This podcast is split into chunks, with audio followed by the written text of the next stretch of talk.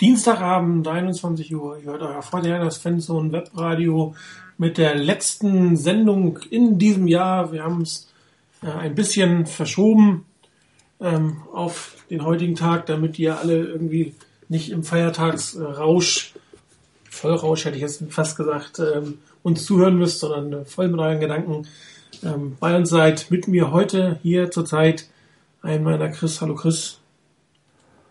Den ich nicht höre. Hallo Chris.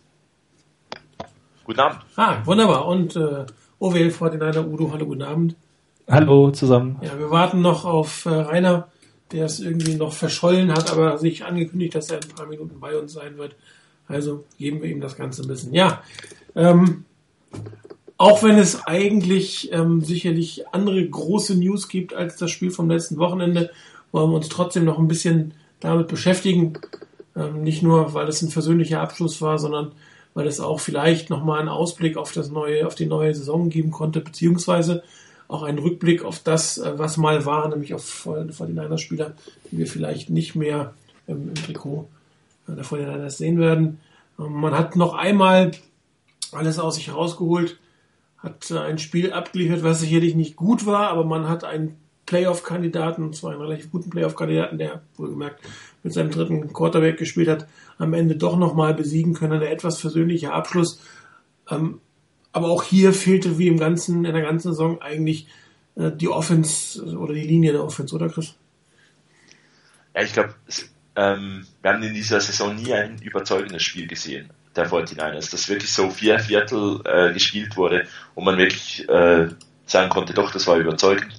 Ja, beim, am nächsten, nächsten kam noch die, die Leistung im Season Opener in, in Dallas. Ähm, es war noch das Überzeugendste. Und ansonsten war so viel und so häufig das Spiel irgendwie zwar total klar, dass man das gewinnen muss, aber man hat irgendwie nie, nie den Gegner dominieren können, selbst gegen schwache Teams. Und jetzt in diesem Spiel natürlich, man hat einen Playoff-Kandidaten äh, besiegt, aber auch das irgendwie, es war nicht vier Viertel lang Football, wo man sagen musste, okay, wenn, wenn man das jetzt die ganze Saison so gezeigt hätte, dann wären wir nicht 8 und 8. Und ich glaube deswegen, es war eine gute Zusammenfassung der Saison. Da, sicherlich absolut toll, dass Frank Gore seinen absteigenden Ast irgendwie nach oben gewonnen hat. Ja, ähm, das also, Laufspiel war, glaube ich, das einzig Positive an diesem Tag. Gut, Colin Kaepernick sah jetzt nicht so wirklich schwach aus, aber richtig Konstanz im Spiel, auch im Passspiel und im Playcalling haben wir wieder nicht gesehen, oder, oder? Ähm, nee, nicht so besonders. Also was äh, mich gewundert hat, ich bin eben nochmal die Statistiken durchgegangen. Äh, wir haben tatsächlich in jedem Third Down gepasst, diesmal. Und auch bei kurzen, also das, was wir im Laufe der Saison, insbesondere du, Martin, als Verfechter der West Coast Offense häufiger angebracht hast, warum nicht Dritter und kurz, einen schnellen, kurzen Pass?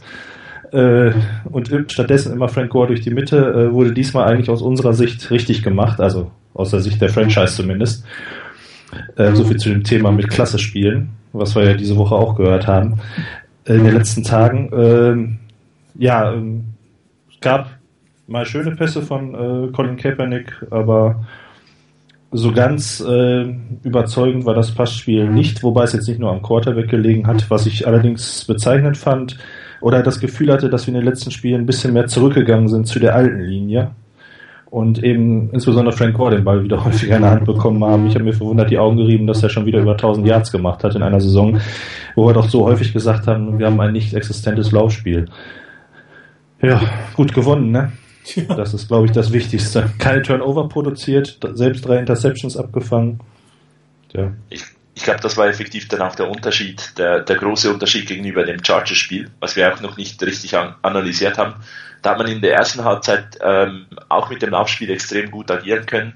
Ähm, in der zweiten Halbzeit haben die, haben die Chargers extrem gut umgestellt. Da hätte dann wirklich das Passspiel kommen müssen, äh, um die beiden Inside-Linebacker ähm, aus, aus dieser Box und von der Line of Scrimmage wegzukriegen. Einmal hat es geklappt, das war der Touchdown-Pass auf Vernon Davis, äh, der leider zurückgepfiffen wurde. Ansonsten hat es nicht wirklich geklappt, dass man in der zweiten Halbzeit dann auf das reagieren konnte, was die was die äh, Chargers einem gezeigt haben. Und hier hat halt die Defense dann effektiv noch ähm, ein, zwei Mal den, den Pick halt gehabt oder das, das Play mehr gemacht, was dann, was man gegen die Chargers nicht hingekriegt hat. Deshalb, deshalb gewinnt man dann ein Spiel gegen die, gegen die äh, Cardinals und kriegt einen 21 Punkte Vorsprung gegen die Chargers ab. Ja, Heiner, bist du da? Ich bin da. Wunderbar. Zusammen. Hallo, dann sind wir komplett. Ja, ähm, auf der anderen Seite des Balles, die Defense, die sah schon wieder so ein bisschen so aus, was wir in den letzten Jahren gesehen haben. Sie hat relativ viele Yards abgegeben, hat aber dann im entscheidenden Moment den Turnover produziert, um der, der Offense, der auch die, die auch die letzten Jahre nicht wirklich die Scoring-Maschine war, die nötige Luft äh, zu geben, zu atmen und äh, mal im vierten Viertel das Ding nachher im Endeffekt nicht abzugeben. Das war ja schon ein bisschen so old, old school 49ers Defense Football, oder? ja, sah schon stark in die Richtung aus. Ähm, man hat in einigen Situationen wirklich gemerkt, dass bei den Niners in der Defense dann doch ziemlich viele eigentlich eingeplanten Starter gefehlt haben. Da waren doch ein paar Sachen dabei, wo ich gedacht habe, ach Mensch, mit voller Kapelle spielt die Defense der Niners da doch anders. Auf der anderen Seite waren es dann wieder ein paar sehr wichtige Momente, in denen die Defense gezeigt hat, zu was sie trotzdem noch in der Lage ist. Ähm, sei es, dass man den Gegner in einen Fehler gelockt oder getrieben hat oder dass man eine Situation gut erkannt hat oder einfach gut drauf eingestellt war auf das, was kommt. Wie auch immer. Die Defense hat dann ihren Beitrag eindeutig dazu geleistet. Und ähm, ich hatte ja eigentlich nicht so die große Hoffnung zur Halbzeit, dass das Spiel noch gewonnen wird. Ähm, dann aber letztendlich war es die Defense. Ich meine, die Offense der Niners hat zwar wenigstens Punkte gemacht, aber auch jetzt nicht gerade überragend in der zweiten Halbzeit. Aber wenn du halt da keine Punkte mehr vom Gegner zulässt, dann hast du damit eben gute Chancen zu gewinnen. Und das ist wieder ein typisches Spiel eigentlich auch für, für, die, für die Defense von den. Ähm, äh, ich weiß nicht, wer, wer zwischendurch mal so die Tweets äh, gelesen hat. Ich glaube, Eric Branch hat geschrieben, ähm, wenn äh, ja, Culliver seinen Gegnern ein noch größeres Kaschen gibt, dann können die schla sich schlafen legen im Endeffekt. Aber er hat dann, dann doch die Picks gemacht. Das ist schon ähm, nachher zum rechtzeitigen Punkt, also zur rechten Zeit wieder am, am rechten Ort gewesen. Aber ähm, ich glaube, man hat, du hast ja gerade gesehen, dass, dass ähm, die Defense alles andere als effektiv war. Auch der Pass Rush war jetzt nicht so wahnsinnig gut. Ähm, auch ähm, Alden Smith sicherlich nicht sein bestes Spiel gehabt. Ähm, trotzdem hatte man ein Stück weit das Gefühl, äh, das Team spielt nochmal für den Coach, oder?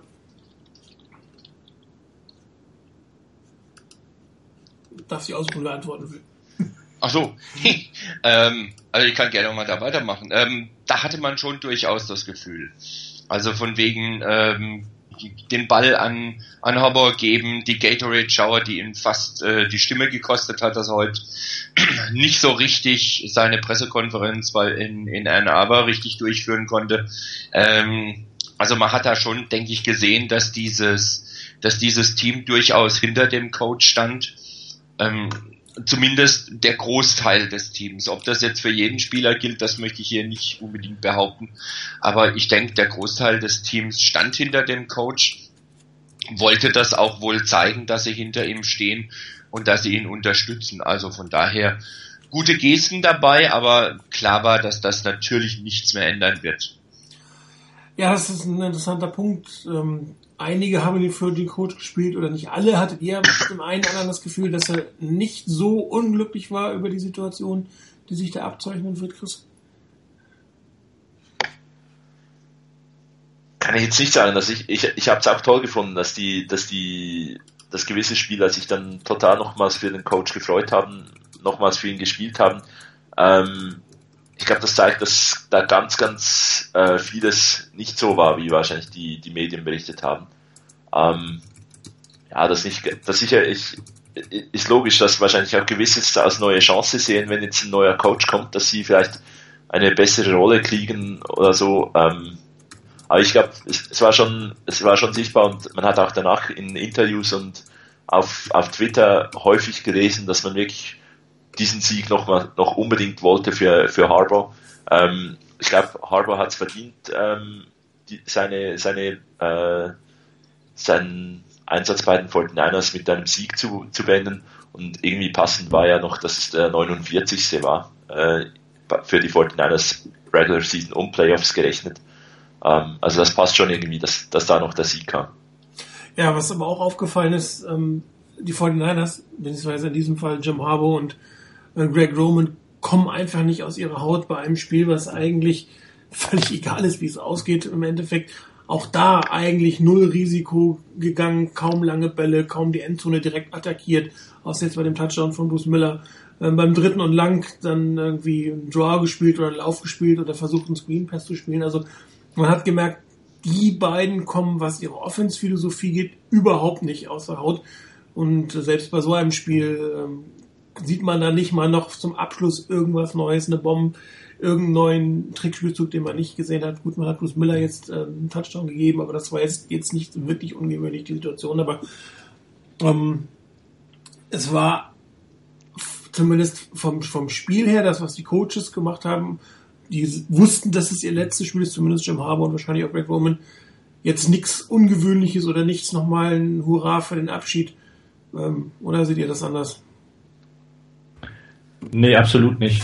Beziehungsweise ich fand es eigentlich gegen die Chargers noch ein bisschen dramatischer, wenn wir das Spiel auch noch ganz kurz äh, mit reinnehmen können. Also da habe ich auch die ganze zweite Halbzeit gedacht, jetzt könnte doch mal irgendwas anderes kommen. Ähm, ne? dass das Spiel sich so langsam gegen uns neigte, war ja nun abzusehen. Und ich denke, dieses Gespür hat man an der Seitenlinie ja noch viel mehr als wir da vom Fernseher, die meilenweit entweg sind. Ähm, wahrscheinlich war es jetzt in dem Spiel wirklich, man wollte unbedingt gewinnen und vielleicht auch dadurch ein bisschen zu entschulden, äh, entschuldigen, dass wirklich wieder dieser typische Stil gespielt wurde und äh, vielleicht werden wir gleich auch noch mal kurz darüber sprechen, inwieweit das möglicherweise auch ein klein wenig mit äh, reingespielt hat in die Entscheidung, sich halt jetzt zu trennen. Wer die auch immer am meisten gefällt hat von den drei Protagonisten, ähm, sei dahingestellt. Ansonsten äh, gibt euch das Spiel Hoffnung für die nächste Saison oder war das äh, ähm, mehr oder weniger ein verschwendeter Draftposition, versöhnlicher Abschluss oder wie man es bezeichnen will? Oder war es euch nicht, eigentlich egal, ob, ob Jim Harbo jetzt mit einem Sieg geht oder einer der sich vielleicht verabschiedeten Spieler mit einem Sieg geht? Wie habt ihr das empfunden? Also ich, ich fand sicherlich toll von der Story, dass, äh, dass Jim Harbour diesen Sieg gekriegt hat, dass vielleicht auch andere Spieler, die das ähm, die jetzt die Karriere beenden oder bei den Fortinanders nicht mehr da sind, einen Sieg äh, feiern können noch, mit dem die äh, das, dieses Kapitel beenden können. Ähm, ich habe dann zum Kollegen äh, noch geschrieben nach dem Spiel so, ähm, nicht überzeugend, eigentlich ein unnötiger Sieg, weil eben man hat dann die Draft-Position nicht. Ich, ich fand eigentlich das Spiel gegen die, gegen die Chargers insofern beinahe noch etwas besser. Man hat durchaus Dinge gezeigt, die toll waren äh, vor allem in der ersten Halbzeit und dann zum Glück das Spiel verloren, damit die Draftposition nicht äh, schlechter wird. Etwas sarkastisch ges gesagt, aber ähm, insgesamt durchaus froh. Ähm, ein Sieg, das kann immer noch positiv sein. Ich glaube, so wahnsinnig viel besser wäre die Draftposition ja nicht geworden und Teams verlieren und Teams und speziell ein Team von Jim Harbaugh verliert nicht ein Spiel für eine bessere Draftposition. Das stimmt. Außer vielleicht äh, die Buccaneers, da weiß man nicht genau, ob die es am Ende wirklich noch verbaselt haben. Tja. Ansonsten Udo Reiner, Hoffnung für die neue Saison oder eigentlich für die neue Saison irrelevant, was da passiert ist? Also aus meiner Sicht äh, ganz irrelevant vielleicht nicht. Ähm, aber auf der anderen Seite, ähm, es werden einige Spieler, die in dieser Saison wichtige Protagonisten waren auf dem Feld, mit Sicherheit nicht mehr bei den Niners sein in der nächsten Saison. Es werden diverse Coaches nicht mehr da sein. Ähm, das wird ein, letztendlich nochmal ein anderes Team sein. Kein grundlegend anderes, nach dem Motto, da wird alles über den Haufen geworfen. Aber ich denke, dass da schon auf etlichen Positionen sich einiges tun wird von daher diejenigen, die da waren und auch da bleiben und auch nächste Saison da sind, für die war das vielleicht gar nicht so verkehrt, das letzte Spiel zu gewinnen, dass du einfach mit einer, ja, wie soll ich sagen, eher auf eine, auf eine gute Art und Weise aus der Saison rausgehst und sagst, hier, wir haben es nicht verbaselt, wir haben nicht wieder weggeworfen wie im, im Spiel gegen die Chargers, sondern wir waren in der Lage, das Spiel zu gewinnen für Jim Harbour war es, Chris hat es vorhin schon gesagt, der 49. Sieg. ähm, mit den Niners, wenn du die Playoffs mit dazu nimmst. Also eine bessere Zahl gibt's da fast gar nicht. Also von daher, da passte noch einiges zusammen und was das Thema ähm, Draft-Position angeht, ich glaube, es war nur ein Platz, um den es ging am Schluss. Also einen vorher oder einen später. Man kann drüber streiten, ob das jetzt wirklich so, so entscheidend ist, aber also wegen dem einen Platz würde ich jetzt nicht rummachen. Ähm, war von daher, glaube ich, gar nicht so verkehrt, das Spiel nochmal gewonnen zu haben, dass man auch im eigenen Stadion, im neuen Stadion, nicht die Saison mit einer Negativbilanz abschließt, sondern wenigstens noch eine ausgeglichene Bilanz geschaffen hat. Da waren schon noch ein paar positive Elemente dabei und dass in der Draft eine Position nach hinten geht. Ja, mein Gott, ähm, sowas passiert. Ich sehe es ähnlich. Eine richtige ähm, Signalwirkung für die neue Saison dürfte es eigentlich nicht haben gerade mit dem neuen Coaching-Staff und äh, auch wenn man jetzt mit den Cardinals in der eigenen Division einen Playoff-Kandidaten geschlagen hat, es war ja jetzt auch nicht wirklich ein überzeugender Sieg, so dass man sagt, ja, wir haben nochmal gezeigt, wer wir sind und was wir können. Im Gegenteil, man hat irgendwie das vierte Quarter genauso gespielt wie die letzten vierten Quarters. Ich weiß gar nicht, haben die vor den ersten vierten Quarter überhaupt einen Touchdown erzielt in dieser Saison. Es können jedenfalls nicht viele gewesen sein. Zwei waren es, glaube ich. Äh, einerseits ein Interception Return von Dante Johnson und der Touchdown Pass von Blaine Gabbert auf äh, Bruce Ellington. Aber die äh, First Offense der 49ers hat definitiv keinen Touchdown gemacht in dieser Saison. Ja, und das sagt eigentlich relativ viel auch über das Team diese Saison, über das Coaching, also das Coaching im Sinne von Game Planning und wie Gegner damit umgehen. Da werden wir sicherlich gleich nochmal drauf kommen. Ähm, ja, das war maximal schön, dass man einige Spieler und den Coach mit einem Sieg äh, verabschieden konnte, dass man äh, das neue Stadion nicht mit einer Losing Season zu Hause eingeleitet hat oder überhaupt eine Losing Season hatte. Ähm, aber im Endeffekt so wirklich ähm, zwingend war das nicht, was die 49ers da aufstellt, weil sie waren bemüht. Ähm, aber man hat jetzt auch nicht den Eindruck von den Coaches oder von den Spielern, dass jetzt nochmal so richtig, nochmal, jetzt zeigen wir es nochmal oder jetzt zeigen wir es auch dem Owner nochmal, was er hier für einen Fehl, möglichen Fehler macht, indem er diesen Coach gehen lässt. Also wenn er, wenn jetzt die Cardinals mit 20 Punkten äh, Unterschied nach Hause geschoben, geschickt hätte, wäre das vielleicht auch nochmal so ein Zeichen gewesen nach dem Motto, seht hier, was geht. Aber selbst das ist eigentlich ausgeblieben. Das heißt, es war für die Beteiligten sicherlich ein schöner, emotionaler äh, Moment, dieses Spiel nicht verloren zu haben. Aber Signalwirkung hat es meiner Meinung nach auch nicht. Ich würde fast sagen, damit lassen wir es eigentlich, weil wirklich relevant war dieses Spiel nicht. Ähm, es hat nur dafür gesorgt, dass es keine Losing Season gab oder halt das 90. 49. Sieg für, für Jim Harbour. Ähm, etwas, etwas gibt es noch, was man wirklich positiv anmerken muss, ja, weil bitte. wir haben genug oft das kritisiert, dass das eben nicht passiert. Der Touchdown-Pass auf Anquan Boldin.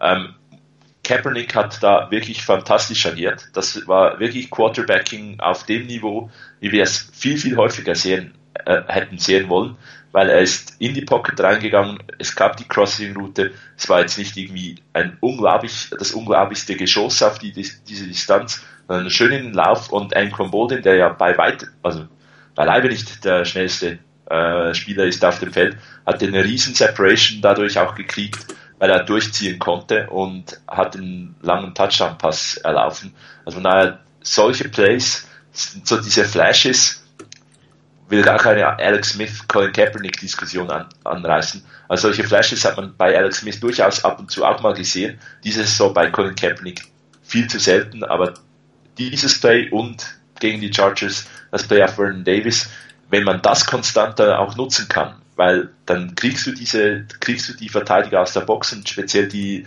die Inside Linebacker von der, von der Line of Scrimmage weg, diese Crossing Routen in der mittleren Distanz und dann wird das Laufspiel definitiv auch besser. Also von daher wirklich ein Lob an, an Colin Kaepernick bei diesem Play. Das war wirklich toll. Ja, zum Abschluss zu diesem Spiel habe ich mir noch ein Play zur Analyse vorgenommen und eigentlich wollte ich das letzte Play oder den letzten Lauf von Frank Gore oder möglicherweise letzten Lauf von Frank Gore im 49ers Trikot nehmen. Das war aber ein Lauf für 0 Yards.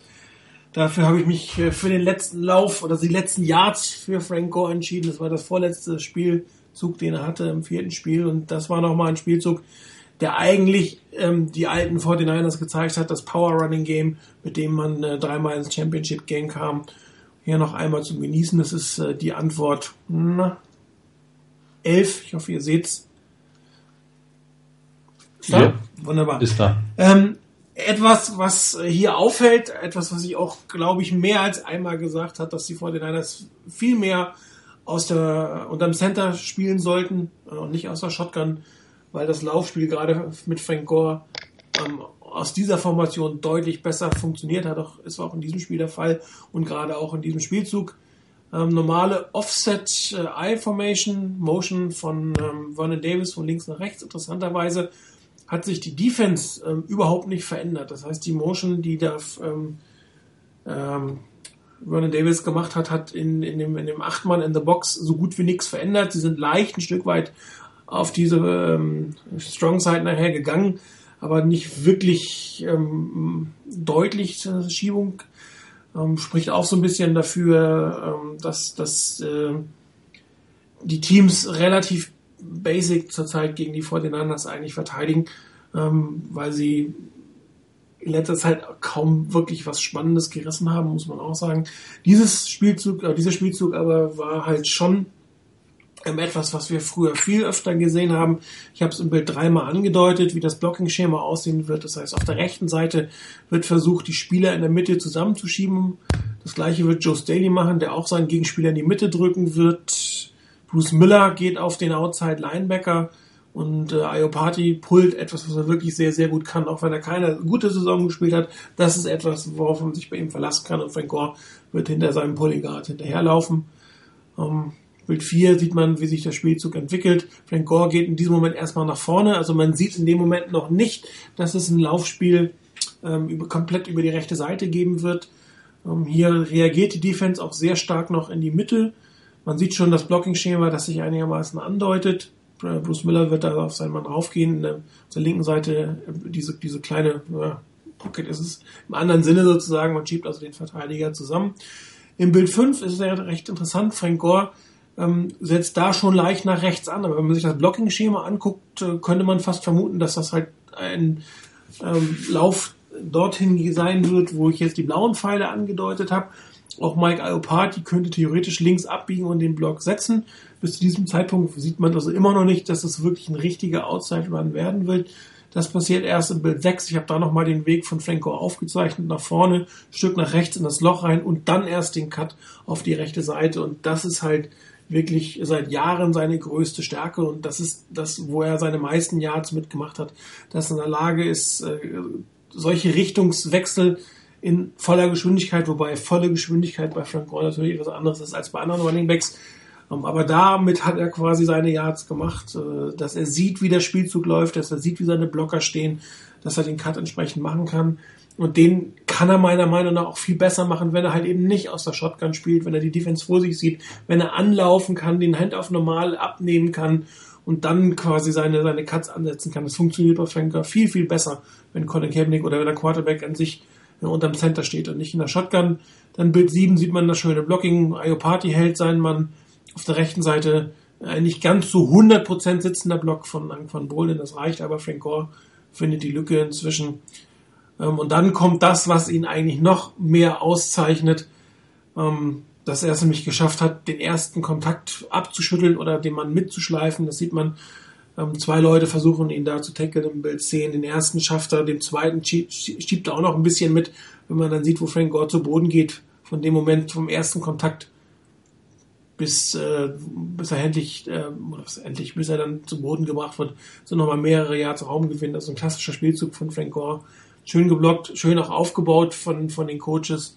Davon hätte man viel mehr sehen müssen. Also die, diese Outside Runs mit dem, mit dem Pulling Guard kaum etwas in dieser Saison gewesen. Ja, meistens etwas planlose Läufe durch die Mitte, äh, außer, außer Shotgun. Hat eigentlich nie funktioniert. Ja, das waren zehn Yards, dieser Spielzug. Eventuell waren es die letzten Yards, die der Frank Gore für die 49ers oder vielleicht sogar in seiner NFL-Karriere gemacht hat. Und äh, mit diesem Spielzug nochmal ihm zu ehren, wollte ich die Saison, äh, auch das Spiel abhaken und zu eigentlich viel brennenderen Themen gehen, Themen gehen, nämlich wie geht's weiter. Ähm, es war relativ deutlich oder nicht relativ, es war klar, dass ähm, Jim Harbaugh nicht mehr zurückkommen wird zu den 49ers. Ich selber habe ja in einer der ersten Sendungen im Sommer mal gesagt, dass ich nicht damit rechne, dass, dass Harbour zurückkommt, äh, egal wie es läuft. Nach dem Motto, wenn er den Super Bowl äh, holt, wird er selber gehen, wenn er nicht holt, wird er rausgeschmissen. Jetzt hat man sich ähm, auf gemeinsam entschlossen, äh, den Vertrag äh, aufzulösen, geeinigt. Ja, wer so ein bisschen die Beatwriter verfolgt hat heute, äh, wird merken, dass die inzwischen das Gefühl haben, dass es eine Verschweigen, Verschwiegenheitsvereinbarung zwischen den 49ers und Jim Harbour gibt, weil es doch sehr, sehr abgestimmt, abgesprochen klingt, was da von hauptsächlich Jet Jork gesagt wird. Es werden keine Details genannt, es wird 50 Minuten geredet, aber eigentlich nichts gesagt. Ähm, kommen wir auch gleich nochmal vielleicht drauf zurück, wie es gelaufen ist. Aber ähm, zuerst mal von euch die Diskussion, wer soll denn jetzt auf ihn folgen? Ich meine, die 49ers haben es einmal geschafft, einen guten Coach zu holen mit Jim Harbour. Auch das war vor vier Jahren ein Risiko. College Coaches in der NFL funktionieren nicht immer, selbst wenn sie vorher in der NFL gespielt haben. Bei Jim Harbour hat es funktioniert. Das heißt, prinzipiell könnte man natürlich ähm, Hoffnung haben, dass es den beiden gelingt, nochmal einen wirklich guten Coach zu holen. Wird sich sowieso erst äh, in ein, zwei Jahren dann zeigen. Was ist dann aber eure Tendenz von, von der Art des Coaches, der geholt werden soll und vielleicht auch den einen oder anderen Namen, den ihr habt, Udo? Tja, super schwierige Frage. Also eigentlich ähm, in meinen Augen würde ich auch wie viele andere einen Offensive Coach präferieren nicht unbedingt ein äh, Defensive ähm, Coach. Ähm, bei den Namen, die gehandelt werden, bin ich mir eigentlich bei allen äh, noch nicht, nicht so ganz so sicher. Ähm, Adam Gaze habe ich jetzt eben noch irgendwo gesehen. Ich glaube, das war Niners Nation oder so, die es ja ziemlich weit aus dem Fenster gelehnt haben, oder das heißt weit aus dem Fenster gelehnt haben, die äh, erzählt haben, dass der wohl ein Early Favorite wäre, also so der erste Favorit, den man im Moment bei den Niners auf dem Schirm hätte. Da frage ich mich immer mit Peyton Manning auf dem Feld, wie viel ist davon der Offensive Coordinator und was ist Peyton Manning? Ähm, weil ich ja schon das Gefühl habe, dass er aus seiner äh, Standardformation heraus einfach die Spielzüge so ansagt, äh, wie er sie für sinnvoll erachtet in dem Moment, also Peyton Manning selbst. Äh, ob sich das dann unbedingt auf unser Spiel oder auf unser Personal übertragen lässt, und äh, McDaniels oder McDaniel? Jetzt bin ich mir mit meinem Namen her nicht ganz sicher. Ja, ne? Ähm, ja, dem haftet natürlich die Geschichte bei den Broncos an, wo er als Head Coach nicht ganz so eine glückliche Figur gemacht hat. Allerdings ist er mittlerweile auch ein paar Jahre älter geworden und immer noch, ich glaube, 38 oder so. Verdammt jung. Äh, du hast das Thema College Coach angesprochen, da ist mir wieder einer aus Oregon eingefallen. Ähm, ich glaube, ja, ich glaube, der hätte was. Also einfach so, so rein vom Gefühl her, weil ich das Gefühl habe, dass unter ihm die Ducks sich auch noch ein bisschen, auch wieder mal weiterentwickelt haben, was ja Chip Kelly schon geschafft hatte gegenüber seinem Vorgänger, der auch nicht gerade unerfolgreich war. Ähm, ja. Also ich ähm, kann gar ganz schwer sagen, das und das ist der Coach. Mike Holmgren vielleicht, wenn sich, wenn er wirklich sagt, er verlässt sich nur aufs Coachen, obwohl ich da ein bisschen verwundert bin, weil ich äh, auch der Meinung bin, dass unser Front Office nicht so besonders gut dabei weggekommen ist und so ein bisschen den Eindruck erweckt hat, zumindest eine Zeit lang, als wenn sie mit der starken Persönlichkeit nicht klargekommen wären, als wenn es da auch zu viele Reibereien gegeben hätte um Kompetenzen zwischen Trent Wolke und Jim Harbour und dass dann so ein gestandener Mann sagt, äh, sich selbst ins Gespräch bringt bei uns. Hm. Ähm, tja, vielleicht habt ihr die zündenden Ideen, aber. Ja, Helfrich ist interessanterweise überhaupt nicht äh, in letzter Zeit von irgendeinem der Beatwriter äh, ins Spiel gebracht. Ich habe deinen Namen nirgendwo gelesen. Ähm, ja. Genau wie äh, Daryl Buell von, von den äh, Seattle Seahawks Offense Coordinator. Eigentlich mein Favorit. Äh, in der Regel wird immer vom Defense Coordinator des Seahawks geredet. Chris, mhm. aber dein Favorit dürfte weiterhin David Shaw sein, oder? Ja, also ich glaube, wenn man. Äh, für alle, die es nicht wissen, David Shaw, Head Coach von Stanford. Genau, deshalb mein Favorit, weil ich Stanford-Fan bin. Ähm, du würdest dein eigenes Team schwächen wollen, okay? Ja, absolut, weil Stanford findet auch weiter äh, den nächsten tollen Coach, den wir dann in vier. Äh, nein, lassen wir das. ähm, ich schaue mir einfach ein bisschen an, wenn, wie, ich, wie ich das Team sehe. Und ich glaube, die, die Niners sind für Power Football ge gebaut momentan. in der Offense und sie sind in der, in der Defense mit einer starken Front Seven und einer vom Namen her schwachen Secondary ausgestattet. Ähm, jetzt in der Offense hat man Waffen, die man irgendwie sinnvoller einsetzen muss. Aber das dennoch basierend auf einem äh, Power Running Spiel, glaube ich, ähm, aufbauen sollte.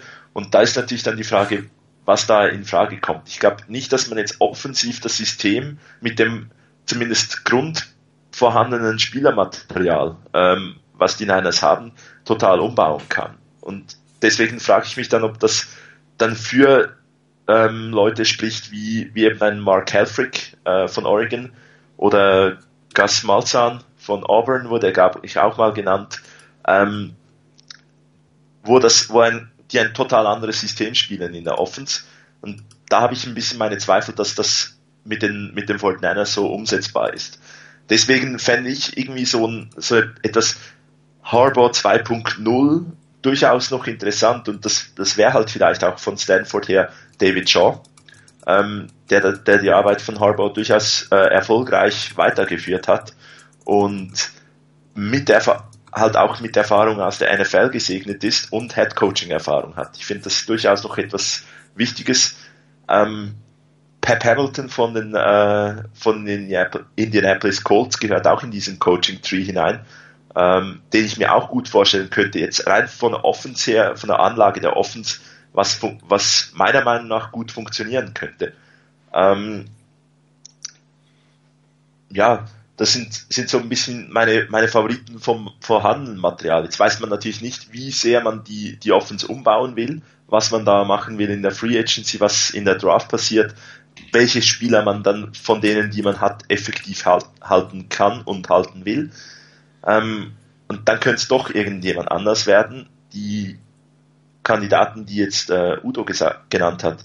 Ähm, bei Adam Gaze habe ich das gleiche Problem mit mit ihm. Ich weiß nicht, wie gut er als Coach ist, wie gut er sich als Head Coach eignet, ähm, weil das extrem schwer be zu beurteilen ist, wie viel von, von dem, was jetzt seinen Erfolg ausmacht, wirklich dann ähm, Peyton Manning ist. Bei Josh, Josh McDaniels habe ich einfach ein bisschen das Problem, dass Coordinator von, ähm, von Bill Belichick in der NFL chronisch erfolglos waren. Und zwar, ob sie jetzt eines oder zwei äh, eine oder zwei Chancen gekriegt haben.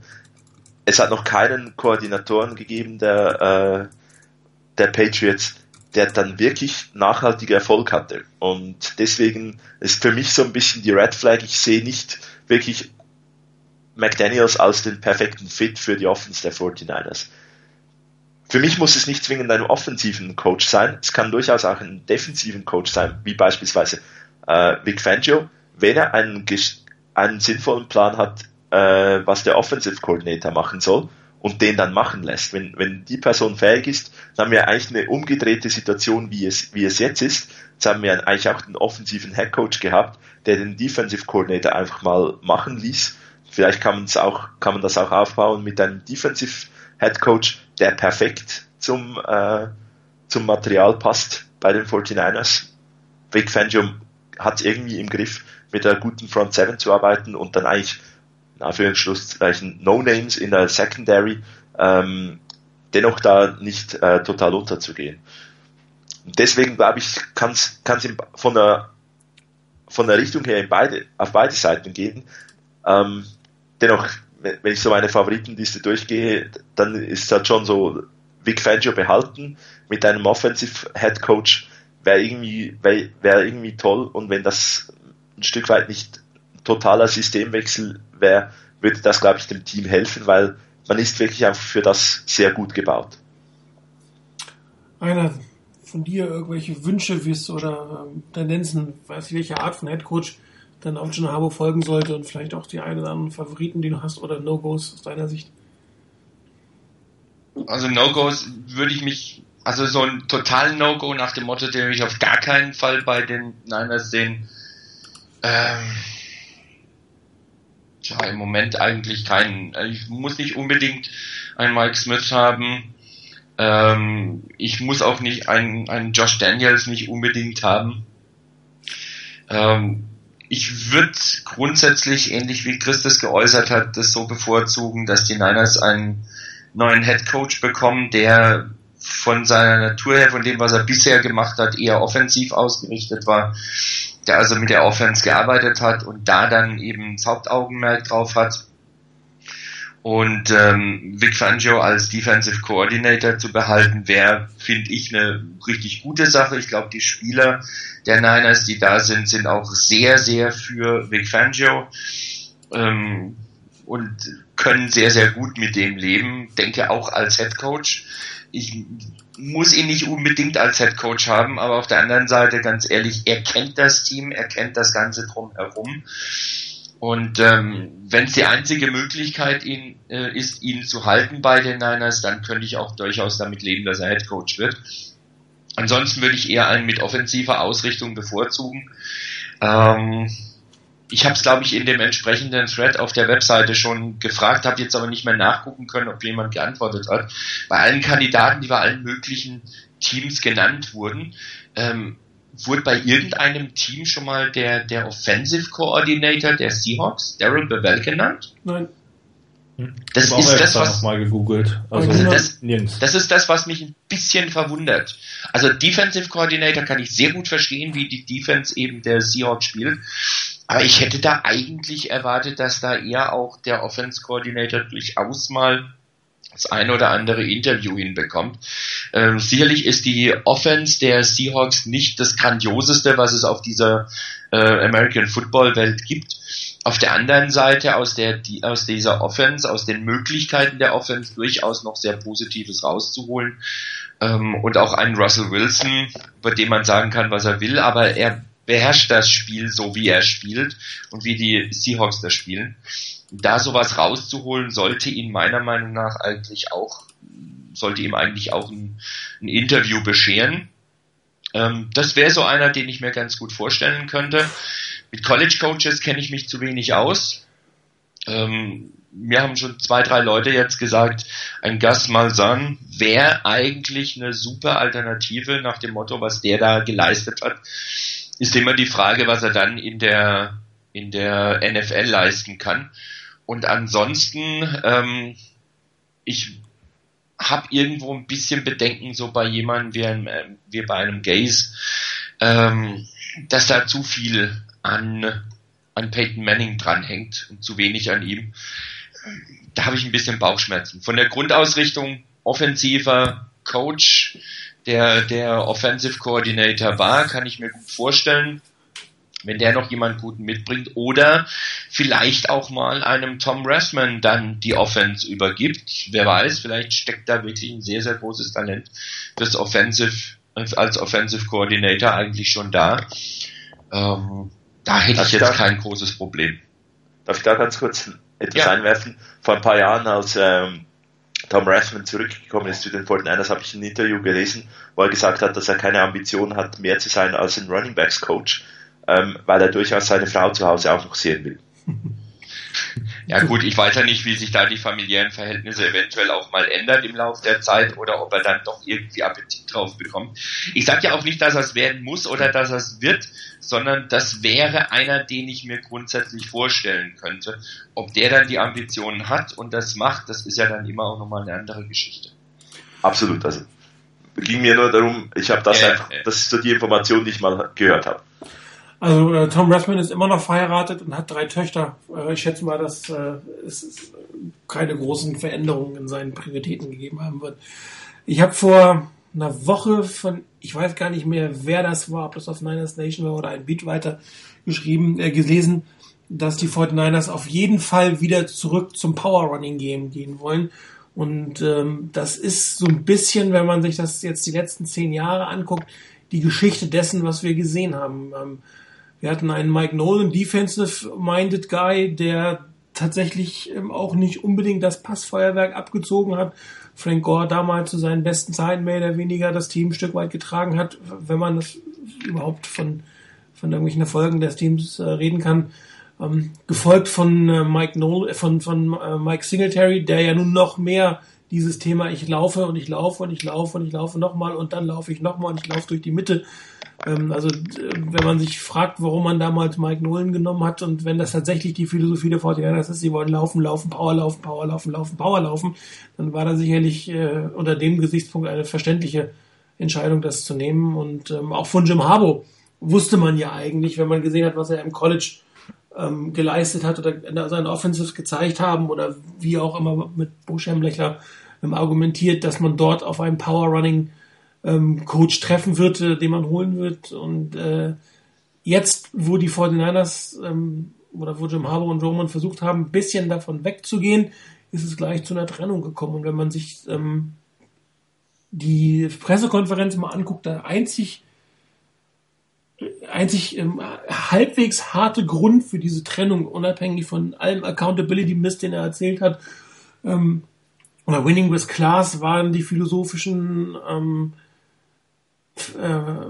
Unterschiede, wie es weitergehen soll. Und äh, vielleicht wollte Harbour seine Offense weiterentwickeln, einen Colin Kaepernick auch zum Passer weiterentwickeln auf eine andere Art und Weise, wie es das Team haben wollte oder wie es Jed York und Trent Bulky haben wollten. Und äh, wenn man jetzt dieses im Kopf hat, dann ähm, ist natürlich die, ähm, die, der Wunsch, einen, einen offense-orientierten Coach haben, vielleicht äh, gar nicht das, was man äh, bekommt von den 49ers, weil ähm, ein, oft sind ja die Defense-Minded Coaches eher auf Laufspiel ähm, an, also, naja, wie soll man sagen, äh, aus, weil sie glauben, dass sie mit ihrer Defense ähm, jeden stoppen können und beim Laufspiel verliert man den Ball nicht so oft und Passspiel ist sowieso das Teufelswerkzeug und viel zu gefährlich.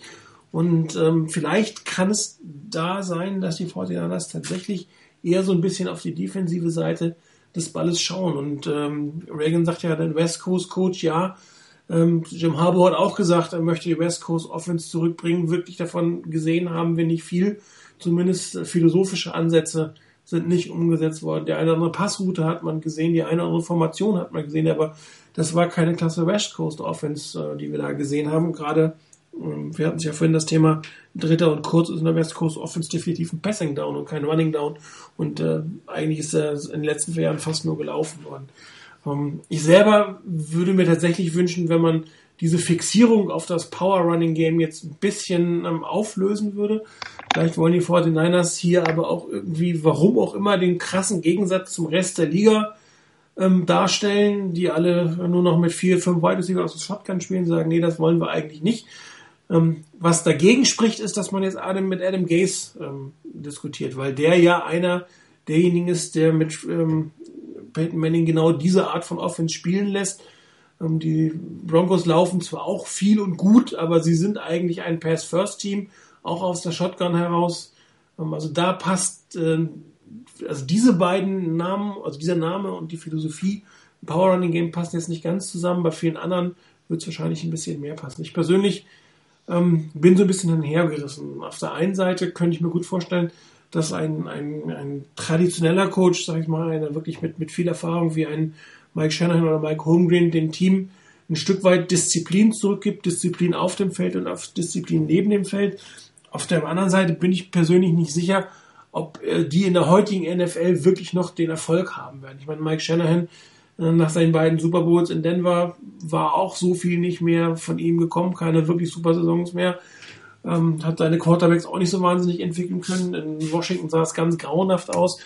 Mike Holmgren jetzt zum Schluss in Seattle auch nicht mehr unbedingt das, was man von ihm vorher gewohnt war.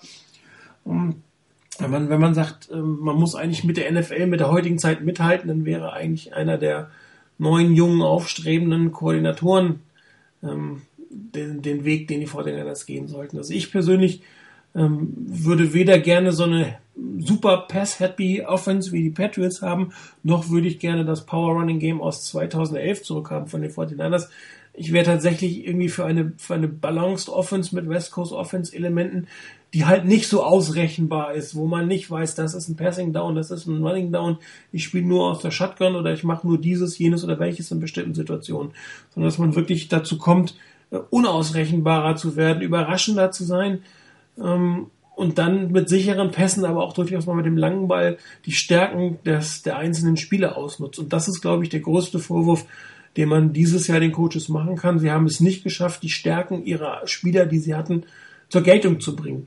Und ähm, ich kann mir durchaus vorstellen, dass auch das in den Diskussionen zwischen Habe und York einer der entscheidenden Punkte war. Und mein persönlicher Fit, ich habe es mehrfach gesagt, ist Daryl Buell. Ähm, auch mehr Bauchgefühl, mit Fakten kann ich es nicht belegen. Der ist scheinbar bei niemandem im Rennen, scheint also innerhalb der NFL nicht unbedingt den Namen zu haben. Ähm, vielleicht ist auch da eher die Überlegung, dass, dass die Offense-Situation ähm, stark von Pete Carroll beeinflusst wird. Aber der war, glaube ich, auch mal Defense-Koordinator. Oder nee, der war Offense-Koordinator, oder? Ich weiß gar nicht mehr so genau. Aber das ist ja auch oft so, dass, dass wenn eine bestimmte Seite des Balles einem Headcoach zugeschrieben wird, dass dann die Koordinatoren nicht ganz so ähm, relevant sind. Was schätzt ihr, wie lange es dauern wird? Werden die 49ers ähm, jetzt mal so eine drei-, vierwöchige Suche machen oder wird es nur sieben bis zehn Tage dauern, wie Jet York auch mal so ein bisschen angedeutet hat? Rainer? Ja, an den Worten sind sie dann auch irgendwo zu messen. Also wenn du schon rausgehst und sagst, wir rechnen damit oder wir wollen das abschließen in meinetwegen sieben bis zehn Tagen, dann sollte da auch was dabei rumkommen. Auf der anderen Seite kann es natürlich immer wieder mal ähm, Situationen geben oder, oder Umstände geben, die es dann einfach verhindern, dass du so schnell vorwärts kommst. Vielleicht, dass irgendwelche Termine sich nicht gescheit organisieren lassen oder nochmal nachzufragen ist oder ähnliches. Ähm, da kann eine Menge passieren. Ich glaube aber ehrlich gesagt nicht daran, dass die Niners bis nach dem Super Bowl warten werden, sondern dass die vorher Klarheit haben wollen. Ähm, von daher denke ich eher, dass wir so in den nächsten anderthalb bis längstens zwei Wochen jemanden haben, erwarte ich persönlich eher, als dass das Ganze jetzt äh, noch drei, vier Wochen sich weiter fortzieht. Das heißt aber, dass man entweder einen internen Kandidaten gibt oder keinen aus dem, dem Super Bowl äh, oder aus dem Playoffs-Team bekommt, weil die müsste man diese Woche ähm, quasi ähm, interviewen und kann dann erst wieder nach dem Ausscheiden oder nach dem Super Bowl das zweite Gespräch führen. Und ich glaube, ohne, ohne zweites Gespräch wirst du eigentlich nicht Head Coach. Ja, denke ich auch. Also wie gesagt, ich rechne eher damit, dass die, die Niners sich so orientieren werden und vielleicht das auch wirklich so einplanen werden, nach dem Motto, wir wollen hier zwingend, äh, wollen ja nicht warten, bis, bis der Super Bowl mal rum ist, sondern wir wollen vorher Klarheit haben, damit wir da alle Planungen wirklich frühzeitig beginnen können. Ähm, da spricht meiner Meinung nach auch eben das dafür, dass sie gesagt haben, äh, sieben bis zehn Tage etwa. Ähm, wobei natürlich, da könnte immer noch was dabei sein nach dem Motto, naja, die sieben bis zehn Tage hatten wir für die erste Phase vorgesehen, kann man ja immer noch mal was hinterher schieben. Aber wie gesagt, aufgrund der Aussagen rechne ich persönlich eher damit, dass die Niners sich nicht unbedingt bei den Teams umgucken wollen oder darauf warten wollen, auf die Teams, die dann im Super Bowl stehen werden. Udo, was wäre für dich das, dein gewünschtes Vorgehen? Jetzt eine schnelle Lösung in der nächsten Woche oder lieber eine methodische Suche, die auch bis nach dem Super Bowl warten kann? Ähm, ich glaube, das Methodische wird mir ein bisschen besser gefallen. Weil ich bin auch eben hellhörig geworden, als äh, ihr das dann gesagt habt, was dann Martin ja auch schon weitergespielt, gesponnen hat. Äh, wenn Jet Jork selbst sagt, sieben bis zehn Tage, dann schließt er doch eigentlich fast alle momentan genannten Kandidaten damit aus. Außer die Inhouse-Kandidaten. Genau, außer Vic Fangio, sage ich jetzt mal so. Oder Jim Tom Sula. Ähm, was es nicht heißt, dass ich unbedingt was gegen ähm, die Lösung mit Vic Fangio oder Fangio oder wie auch immer heißt, hätte. Ähm, also ich glaube, wir haben auch noch dieses Thema, steht der große Umbruch bevor oder nicht? Ähm, das, also wir stehen im Moment, denke ich, von der Philosophie, die von oben, von der Ownership her gegeben werden muss, irgendwie an so einem Scheidepunkt. Wollen wir jetzt unbedingt nächstes Jahr irgendwie auf Teufel komm raus äh, den Super Bowl holen? Ich meine, klar, das wird sich jeder wünschen, aber wie realistisch ist das? Mit Blick auf die Salary Cap? Oder äh, muss man doch daran denken, was äh, du ja auch schon mal geschrieben hast, befinden wir uns doch im Rebuilding-Modus und nicht im Reloading-Modus. Und wenn man dahin tendiert, dann sollte man sich auch wirklich Zeit lassen mit der Headcoach-Suche und nicht, ähm, also dieses, es riecht für mich ganz stark dieses sieben bis zehn Tage danach, wenn er das schon so gesagt hat, dass sie sich eigentlich schon ziemlich sicher sind, dass sie einen Inhouse-Kandidaten nehmen. Ähm, gut, dann wird es das wohl so sein, aber ja. Mir wäre es eigentlich doch ein bisschen lieber, wenn sie sich etwas mehr Zeit nehmen, eher so drei bis vier Wochen und äh, eben ja auch mal ganz in Ruhe vielleicht ein paar Optionen durchspielen, obwohl sie jetzt ja schon genug Zeit hatten. Ich meine, es klang ja schon an, dass es nicht erst seit äh, Ende Dezember klar war, dass man getrennte Wege gehen wird. Vielleicht hat ja auch wirklich Trent Bolke äh, da schon seinen Wunschkandidaten und die Konstellation und ähm, dass es dann doch ruckzuck geht. Ja, der hat jetzt gerade geschrieben, äh, dass er glaubt, dass es schon einen fixen Kandidaten gibt, äh, weil klar ist, dass er geht. Chris, siehst du das aus, so dass es da eine Short Short, Super Short List gibt, also sprich ein oder zwei Namen? Oder glaubst du, dass die Vorbereitung wirklich aus mehreren Kandidaten besteht, eine längere Liste, was weiß ich, 18 Interviews, die geführt werden sollten? Wie gesagt, es gibt in der Regel noch eine zweite Runde, wo dann aus der Shortlist, dann die Short Shortlist wird, bevor ein Team ähm, sich für einen Coach entscheidet. also ich hoffe, ich hoffe wirklich, dass, dass es nicht irgendwie schon jetzt fix ist, wer es ist, äh, sondern dass man sich wirklich ähm, die Zeit nimmt, viele Leute interviewt, weil jedes Interview gibt dir auch neue Ideen, auf was du dich achten musst beim Kandidaten, den du dann am Ende wirklich willst.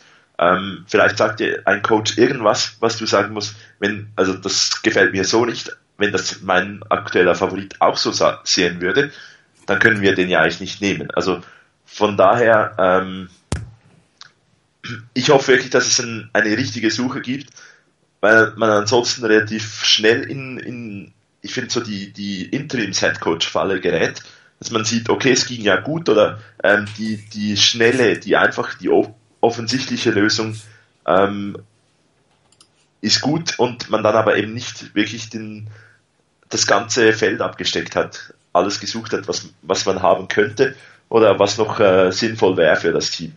Und deswegen, ähm, ich, ich hoffe effektiv, dass man äh, verschiedenste Richtungen auch äh, kontaktiert, dass man die interviewt, dass man sich da Ideen holt und am Ende aus diesem Pool von verschiedenen äh, Head-Coaching-Kandidaten dann den richtigen wählt und nicht einfach dann den, der passt.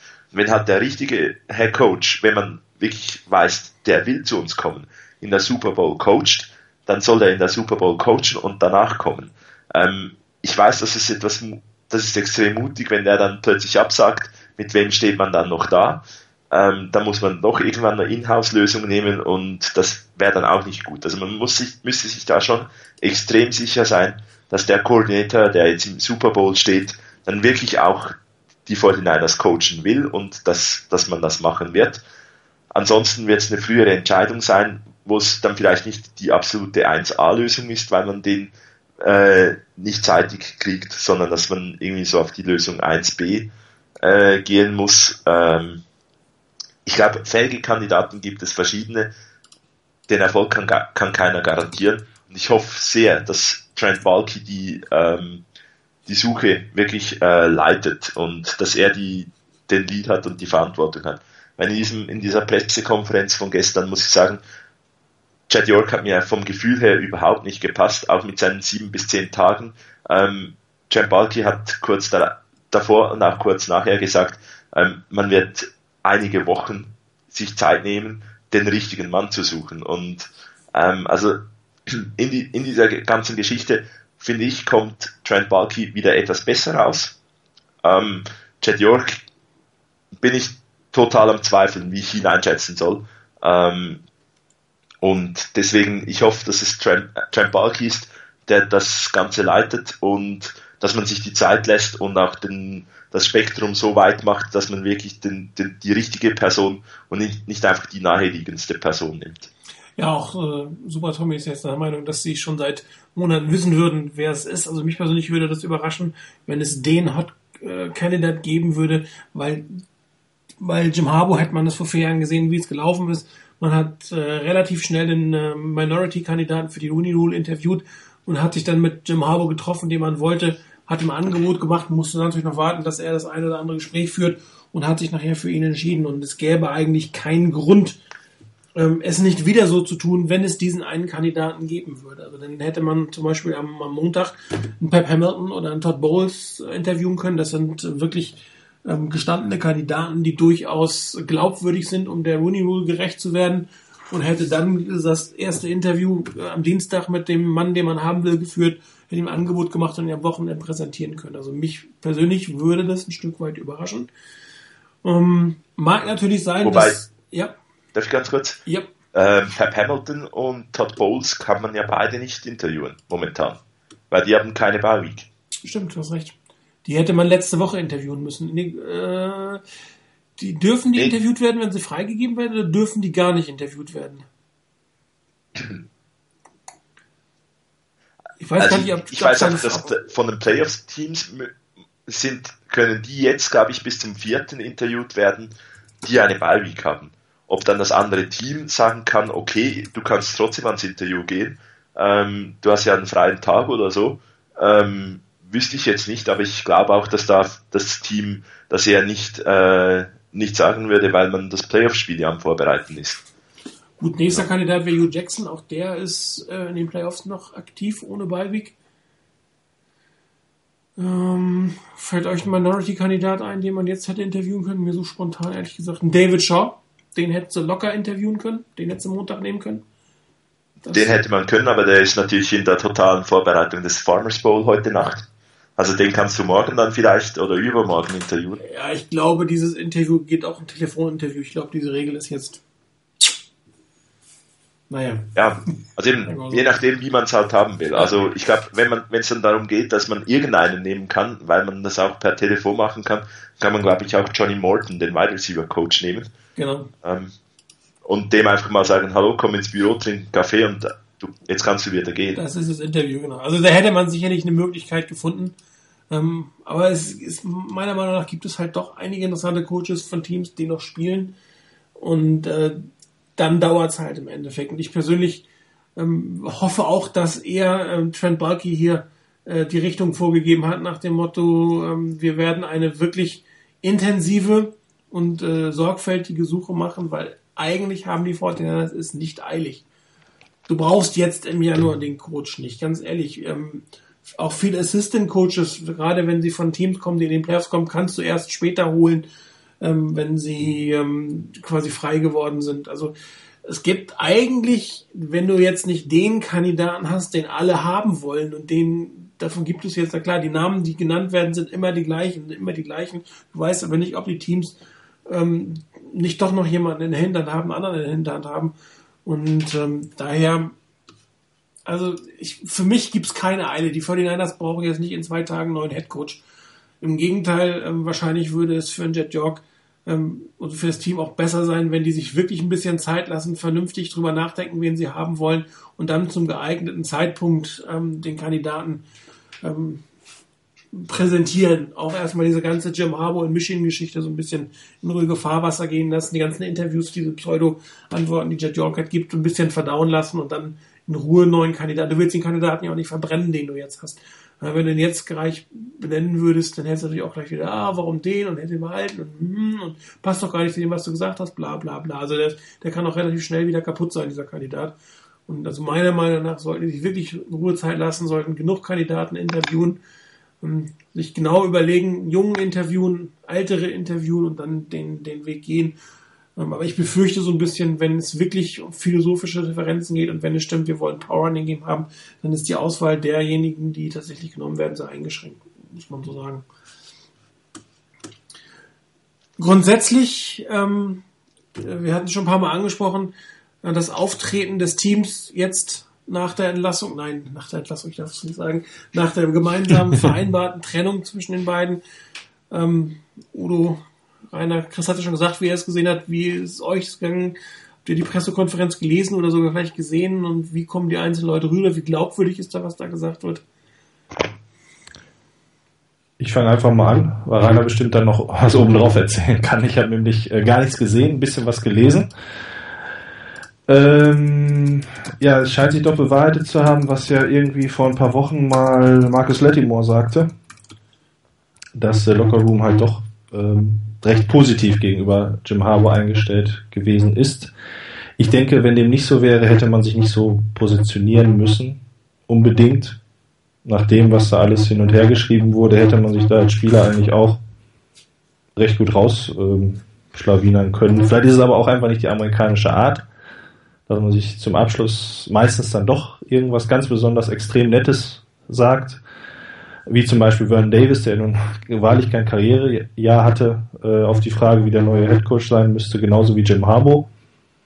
Hm, war ich ein bisschen überrascht drüber. Hätte ich so spontan nicht mitgerechnet. Ähm, es zeigt sich aber, dass, äh, wie ich Jim Harbour auch immer wahrgenommen habe, dass er jemand ist, der halt total vor seinen Spielern steht und sie nach außen hin schützt. Und das hat ja äh, Kaepernick auch nochmal gesagt. So war ja auch irgendwie so eine äh, äh, so ein Statement von ihm nach dem Motto, Jim Harbour hätte immer ihm ihn gestützt, ganz egal, äh, wie schwer es ähm, oder wie es gelaufen ist auf dem Feld. Also ich nehme denen das schon ab. Ich, ob es jetzt auch irgendwie ein Statement gegenüber der Vereinsführung sein sollte. Ach, nächstes Jahr hatten wir schon häufiger das Thema, ist ein neuer Coach da. Also die spielen alle für ihr Geld, für ihre Familien. Ähm, als erstes, glaube ich, für ihren eigenen Ruhm, zumindest zu 90 Prozent und dann ist das auch wieder vergessen und dann gibt man für den genauso Vollgas. Aber gefreut hat es mich irgendwo schon, weil ich ähm, die Persönlichkeit Jim Harbour jetzt eher immer ein bisschen positiv wahrgenommen habe und äh, für mich war das, äh, für ihn zumindest persönlich natürlich jetzt ein perfekter Abschied, was du auch schon mal sagtest. Ähm, Jim Harbour steht jetzt nicht unbedingt so als derjenige da, der groß Dinge falsch gemacht hätte. Erstmal. Erstmal einer, aber er hat sicherlich auch das eine oder falsch gesagt, aber die hat York, falsch gemacht, aber der York war da doch sehr, sehr zurückhaltend, was das angeht. Also wirklich mhm. Kritik an ihm. Er hat zwar immer wieder gesagt, you have to be accountable und äh, you have to win with class, aber immer die Frage ist, was hat Jim Harbour damit zu tun? Er sagt, ja, wir sind es alle gewesen. Also eine richtig vernünftige Begründung, außer vielleicht diese philosophischen Differenzen gab es nicht, oder? Nee, habe ich auch nicht so wahrgenommen. Also so der Gesamteindruck, ich habe nicht die ganze Pressekonferenz gesehen, nur einen Teil davon und ansonsten drüber gelesen, aber das deckt sich so in etwa mit dem Eindruck, den ich da gewonnen habe. Ähm, dass Jet York nicht wirklich die ganz tolle Figur abgegeben hat, auch so in dem ganzen Drumherum. Ähm, auch Trent Borke hat sicherlich so einen ein oder anderen Kratzer abbekommen bei der ganzen Geschichte. Ähm, Jim Harbour wirkt zumindest im Moment als derjenige, der da am wenigsten irgendwie einstecken musste, sondern nach dem Motto, naja gut, äh, die zwei, also Balke und York, ähm, konnten oder wollten nicht mehr mit ihm und dann musste er gehen und man hat einen vernünftigen Abschluss gefunden und er hat auch noch ähm, ordentlich das Team dann am Schluss trotzdem noch zusammengehalten. Also von daher wirkt das zumindest im Moment eher so, als wäre der Haber ganz gut davon gekommen. Ähm, dass es natürlich schon ein paar Überlegungen gibt, nach dem Motto, wie war das jetzt mit Roman? Ähm, Loyalität ist alles schön und gut, aber wenn du am Erfolg gemessen wirst und wenn das, wenn aus Loyalität wirklich Sturheit wird und du an Leuten festhältst, und an deren Konzepten festhältst und sagst, ja, da stütze ich und, und da bin ich auch dafür und du merkst, dass das das Team nicht wirklich weiterbringt, ähm, was Siege angeht, dann muss man auch in der Lage sein, auch mal gegenzusteuern. Ähm, diese Geschichte, du hast ja auch schon mal mehrfach schon erwähnt gehabt, ähm, Martin, mit diesem Haltbarkeitsdatum der Methode Harbor. Ähm, vielleicht ist er am College letztendlich wirklich besser aufgehoben, wo er halt mit Spielern vier Jahre maximal, gut, vielleicht mit einem vielleicht mal fünf Jahre, aber ansonsten drei, vier Jahre zu tun hat, dann nutzt sich das wahrscheinlich nicht so schnell ab. Ähm, da hat mir persönlich ein bisschen das gefehlt, so eine Anpassung daran nach dem Motto, okay, das läuft nicht mehr, wir müssen auch was machen, wir müssen auch nach außen hin ein Zeichen setzen. Und das hat nicht funktioniert. Inwieweit ist langfristig irgendwo ein Kratzer bei Harbour gibt, deswegen muss man abwarten. Im Moment macht das Front Office der Niners auf jeden Fall keinen guten Eindruck ähm, und ist sicherlich aus der ganzen Geschichte im Moment nicht als Gewinner rausgegangen, sondern steht im Moment eher als Verlierer da, auch wenn die ganzen Kommentare hörst dazu nach dem Motto, wie kann man nur Haber loswerden, warum findet man keinen Weg? Und der schwarze Peter liegt irgendwie so bei den, beim Front Office der Niners. Ähm, da wird mir persönlich wird da ein bisschen zu wenig hinterfragt, wie Harbour da agiert hat. Aber gut, letztendlich werden wir die genauen Gründe nicht hinkriegen. Und wenn es wirklich philosophische Gründe sind, naja, also gewonnen haben die Niners ja. Und ein Jahr, wo es mal nicht so toll läuft, sollte man einem, einem Coach, der vorher drei Jahre super Arbeit geleistet hat, durchaus auch mal zugestehen, philosophische Fragen hin oder her. Manches wirkt da ein bisschen vorgeschoben.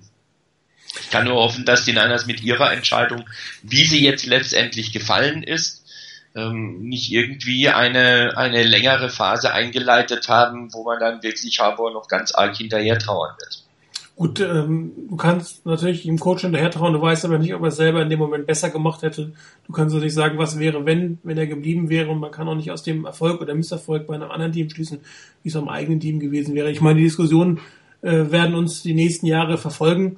Ähm, egal ob positiv oder negativ es für die 49ers läuft, es wird immer der Vergleich gezogen werden, aber er wird niemals ähm, mit wirklich ähm, Fakten zu belegen sein. Wenn du jetzt, äh, oder wenn man jetzt auf die Diskussion geht, philosophische Frage, philosophische Frage kann natürlich auch ein Greg Roman zum Beispiel sein. Dass nämlich die Philosophie von Jim Harbaugh ist, dass er die Coaches haben will, die er haben will und dass er da keinen hineinreden lässt und äh, dass man dann quasi irgendwann zu dem Weg kommt, na, wenn du, wenn du diese äh, äh Meinung an den Tag legst, ähm, dann müssen wir uns halt voneinander trennen. Oder dass Harbour sagt, naja, wenn ich den nicht behalten darf, dann will ich nicht mehr hier bleiben. Also philosophisch kann natürlich alles Mögliche sein. Das kann personell sein, das kann also Coaching-Staff sein, das kann Roster sein, ähm, das kann ähm, Spiel sein, das ist alles oder nichts kann es sein. Und ähm, was natürlich extrem schwach ist, dass hier Jörg dann sagt, naja, an den Detail kann ich nicht gehen, das war eine private Konversation. Nach daher haben wir auch die Beachwriter durchaus ähm, die, die Vermutung, dass es hier eine Verschwiegenheitsklausel gibt dass man sich eigentlich mehr oder weniger nur auf die Art der Trennung geeinigt hat, auf ein bestimmtes Wording, ähm, was dann ähm, auch nur, wie man ja gerade merkt, von den 49ers genutzt wird. Ähm, Jim Harbaugh sagt ja eigentlich gar nichts dazu und äh, gestern war ja noch mal, oder heute mal noch mal ein Radiointerview, ähm, wo der, der Moderator immer wieder gefragt hat, naja, äh, Jim Harbaugh hat auch gesagt, er arbeitet ähm, ähm, solange wie er arbeiten darf und er arbeitet ähm, for the pleasure of the organization, wie es so schön heißt. Und äh, Jet York kommt immer, ja, aber wir haben es ja doch gemeinsam besprochen, wir haben eine gemeinsame Presseerklärung rausgegeben. Also die 49ers kommen im Prinzip extrem schlecht rüber. Ähm, wenn man der Meinung ist, man muss den Coach entlassen, dann ist das so. Ihm gehört das Team, er ist dafür verantwortlich. Wir sind zwar die Fans und zahlen Geld dafür, aber es ist sein Team und das kann er gerne machen. Und auch einer der Beatwriter hat gesagt, es wäre eigentlich viel ehrlicher gewesen zu sagen, wir haben uns von ihm getrennt, weil er nicht das gemacht hat, was wir von ihm wollen. Das ist total fair. Das ist äh, im Gegensatz meiner Meinung nach sogar eine viel, viel bessere Argumentation. Man kann immer noch sagen, na, ihr habt das Falsche gewollt, aber man hat zumindest ehrlich gesagt, wir haben uns unterhalten, der Coach will nicht, was, was wir von ihm wollen, wir haben eine Ansage gemacht, er hat das, hat dem nicht entsprochen, also haben wir uns von ihm getrennt. Das wäre, glaube ich, viel, viel ehrlicher und offener gewesen und äh, hätte, glaube ich, auch einen viel besseren Eindruck für Jet Jord und Tan Balke gemacht. Man hat sich jetzt für diesen merkwürdigen Weg entschieden ähm, ohne irgendwelche wirklichen Gründe zu nennen. Und äh, jede kritische Nachfrage wird äh, mit einem mit einer Belanglosigkeit beantwortet. Gefällt mir persönlich überhaupt nicht. Ähm, aber auch da muss man sagen, es ist nicht unser Team, es ist das Team von Jet York. Er muss sich das von seinen Fans anhören, er muss sich vor seinen Season Tickets das rechtfertigen. Er wird auf Twitter einiges zu lesen bekommen, das hat er auch selber gesagt. Es ist halt eine unschöne Art, wie es gelaufen ist. Ähm, man kann nur hoffen, dass was Gutes draußen wird. Das ist das Einzige, was man sagen kann. Ähm, es muss für uns als Fans sicherlich das einzig Wichtige sein, dass ein Coach kommt, der gut ist. Und der darf auch viel, viel besser sein als Jim Harbour. Hat, glaube ich, keiner von uns Probleme mit, wenn wir hinterher sagen, oh, Jim Harbour war ja doch ein schlechter Coach. Es gibt doch einen viel besseren. Ich glaube, da hat keiner ein Problem mit. Das einzig Wichtige ist, dass die Fortinanders einen Coach finden. Und ähm, so als, als Fan hat man vielleicht aber schon das Gefühl, dass sie es zumindest ein bisschen attraktiver verkaufen können. Und das ist, glaube ich, das große ähm, Manko, was, was, was die 49ers für das Front Office hat. Und Jim Harbaugh zahlt es ihnen meiner persönlichen Meinung nach auf eine sehr interessante Art und Weise zurück, nämlich über den Vertrag, den er jetzt bei Michigan unterschrieben hat, nämlich für 5 Millionen. Das ist kein Zufall, meiner Meinung nach. Das kann kein Zufall sein, dass er genau die 5 Millionen verdient, die die 49ers ihnen auch bezahlt haben ähm, was sehr gerne vergessen wird. Er kriegt nochmal eben zwei Millionen für einen Signing-Bonus. Das heißt, er kriegt eigentlich sieben Millionen für dieses Jahr. Und äh, steht ja auch drin, dass nach dem nächsten Jahr nochmal verhandelt wird. Also wenn er eine halbwegs vernünftige Saison hinspielt, kriegt er eine Menge Boni und wird nächstes Jahr auch wieder mehr Geld bekommen. Aber diese Geschichte, ich will gar nicht der bestbezahlte Coach sein und ich nehme fünf Millionen, das ist, glaube ich, ein Stück weit Jim Harbors Art, den 49ers, also dem Front Office, bisschen was von dem, was sie ihm angetan haben oder seiner Meinung nach angetan haben, wir werden es nie wissen, wer da wem was angetan hat, zurückzahlen hat. Und ähm, ja, charmant, als ich es heute gelesen habe, musste ein bisschen lachen, dass das 5 Millionen waren. Und wie gesagt, meiner festen Überzeugung ist das sehr bewusst gemacht, um hier nochmal äh, im PR-Krieg durchaus äh, ohne was zu sagen, muss man ja auch sagen. Er sagt nichts dazu, nur so eine Geschichte ähm, führt dazu, dass die Fortinanders noch mal ein bisschen schlechter aussehen. Das war das, was ich eben so meinte mit diesem, er steht erstmal besser da. Er macht gar nichts. Ne? Äh, ja, ich habe es eben zufällig gesehen, äh, lässt sich da in Michigan natürlich feiern. Ich meine, das ist natürlich auch ein perfekter äh, Ort dann dahin zurück, die ja nun schon seit Jahren nach ihm gelächzt haben. Und nach dieser Saison, glaube ich, kann er dann nur gewinnen. Die haben eine super O-Line, die spielen eine Pro-Style-Offense. Ähm, also auch sportlich ein super ähm, Platz für ihn. Aber ich finde, man muss aus, also ich habe es auch mal mit einem ganz kurzen Statement geschrieben, dass eigentlich ich sehr, sehr lange komplett auf seiner Seite war. Und so manch eine Diskussion, die ihn schon als Störenfried dahingestellt hat, und er es gar nicht so nachvollziehen wollte, gebe ich ja zu. Ähm, man muss mal äh, sich auch mal fragen, ob es vielleicht auch den anderen sportlichen Grund möglicherweise hat. Er hat die 49 Siege, jetzt mal eine schwache Saison, aber wir reden nicht erst seit gestern über fehlende Halbzeit-Adjustments und das, was eben auch nochmal eingangs war, ne? Ähm, wieder den üblichen Stiefel runtergespielt. Ähm, in der NFL nicht weiterentwickelt. werden solche Dinge irgendwann entschlüsselt. Und das meint ihr, glaube ich, immer mit der Methode Jim Harbo. Ich wüsste jetzt nicht, wie er menschlich eine Methode drauf hat, die sich abnutzt. Nee, das weiß gibt, ich nicht. Das ist, glaube ich, was anderes gemeint. Das ist ähm, seine Art zu motivieren, ein Team zu motivieren, seine Art zu coachen. Dass das, Weißt du, dass das wirklich so ist? Gibt es dafür echte Beweise? Ähm, das haben mehrere Beatwriter geschrieben, dass die Intensität der letzten Jahre inklusive des Coaching-Stils von John ah, okay. durchaus dazu führen kann, dass der Effekt, den es am Anfang hatte, dass der nicht mehr da ist. Gerade bei Spielern, die die ganze, ja, ja mental okay. ausgepowert, dass du quasi hm. mit, mit der Art und Weise zu einem bestimmten Punkt kommst, aber nicht weiter und irgendwann logischerweise dich zurückentwickelst. Das stand ja auch bei den Fortinanders, du wirst besser oder du wirst schlechter jeden Tag, aber du bleibst nie stehen. So, und ähm, anscheinend ist das, was Jim Harbour gemacht hat, also das könnte eine Vermutung sein, wirklich am, an der Spitze angekommen und jetzt geht es bei vielen Spielern einfach nicht weiter.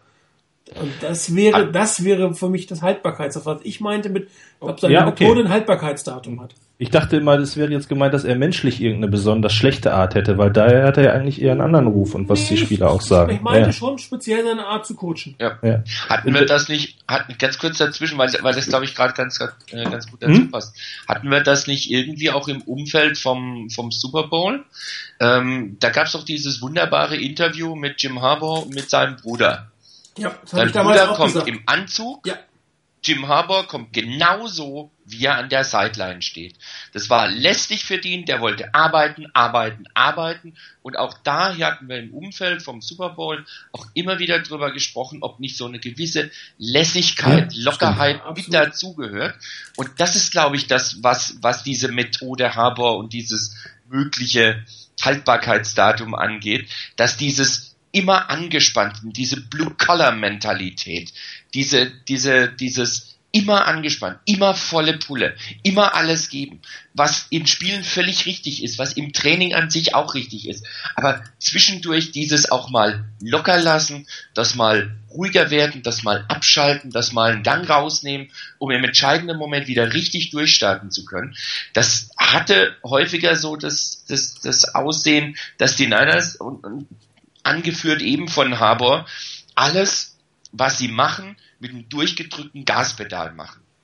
Nicht mal weg und anpassen, sondern immer Maximum dass du das bringen musst in, in, auf dem Feld, dass du in diversen Trainingseinheiten das bringen musst, völlig unbestritten. Aber zwischendurch musst du auch einfach mal locker lassen. Und diese Lockerheit, das, ich kann mich noch dran erinnern, im Umfeld mit dem Super Bowl, wir hatten es auch im, im Webradio davon, dass hier diese, diese Lockerheit einfach gefehlt hat. Klar bist du angespannt vorher, aber hier das Team auch wirklich ein Stück rauszunehmen, dem, dem Team auch das Gefühl zu geben, dass du ein bisschen lockerer bist und dass die das auch genießen sollen, was da passiert das hatte da gefehlt. Und das hängt, glaube ich, mit dem Ganzen zusammen, dass diese, diese Methode irgendwann mal sich abnutzt. Weil wenn du immer nur wirklich zum alleräußersten hingetrieben wirst und immer nur siehst, dass der Coach wirklich alles gibt und, und immer nur voll konzentriert ist auf alles, was mit dem, mit dem Training, mit dem Spiel und sonst was angeht und selber sich nicht mal zurücknehmen kann, dann, dann nutzt sich das ab. Irgendwann bist du einfach an einem Punkt, wo du sagst, jetzt geht's einfach nicht mehr. Ähm, was nicht unbedingt dazu führen muss, dass er den Lockerroom verliert. Weil da hat man ja vorhin schon drüber gesprochen. Das muss nicht unbedingt dazu führen. Aber es kann dazu führen, dass eben Spieler vielleicht nicht mehr das Letzte aus sich rausholen können in, in Situationen, wo es wirklich notwendig wäre, jetzt ein Zeichen zu setzen. Jetzt, nach dem Motto, jetzt volle Pulle und jetzt nochmal alles rausholen. Naja, wenn das jemand die ganze Zeit von mir fordert, äh, jetzt wieder, naja, dann weiß ich ja eh schon, was da ist. Also ich denke, da, damit könnte das zusammenhängen.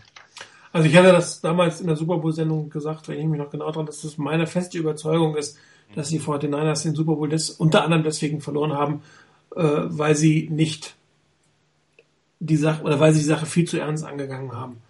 Und ähm, ohne diese Unterbrechung ähm, durch das Licht, ohne die sie wahrscheinlich ähm, komplett im also äh, in dieser Zeit, da sind sie irgendwie freier geworden. Da haben sie halt nicht dieses permanente Coaching von Jim Harbo auch gehabt. Sie haben einfach Zeit gehabt und sind ruhig geworden, sind runtergekommen und haben sich ähm, durchaus danach erst zu dem Team entwickelt, was zum Ende fast den Super Bowl noch gewonnen hätte. Ohne diesen Ausfall hätten die 49ers diesen Super Bowl so dermaßen böse verloren, weil sie einfach mental falsch in dieses Team, in dieses Spiel hereingeschickt wurden.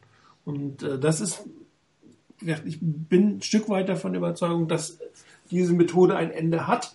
Ähm, ob sie jetzt schon da war, werden wir nicht beurteilen können. Aber die wird auf Dauer nicht funktionieren und äh, auch, auch aber anderen Sachen ist Jim Harbour ja durchaus sehr, soll man sagen, äh, sehr davon überzeugt, dass er das auf die Weise macht, die einzige richtige Art und Weise macht. Und ähm, da wird es sich, auch das kann eine philosophische Differenz sein, dass man sagt, okay, ich finde die Art und Weise, wie du hier spielst und ähm, wie du ähm, nicht in der Lage bist, bestimmte Sachen zu verändern oder dich anzupassen an den Gegner, auch das kann natürlich von Jet York gesagt werden, das ist nicht der Weg, den ich gehen möchte. Ähm, ja, wir werden es nie erfahren, vielleicht ist es auch nicht, vielleicht hat dieses Gespräch auch nicht mehr wirklich stattgefunden.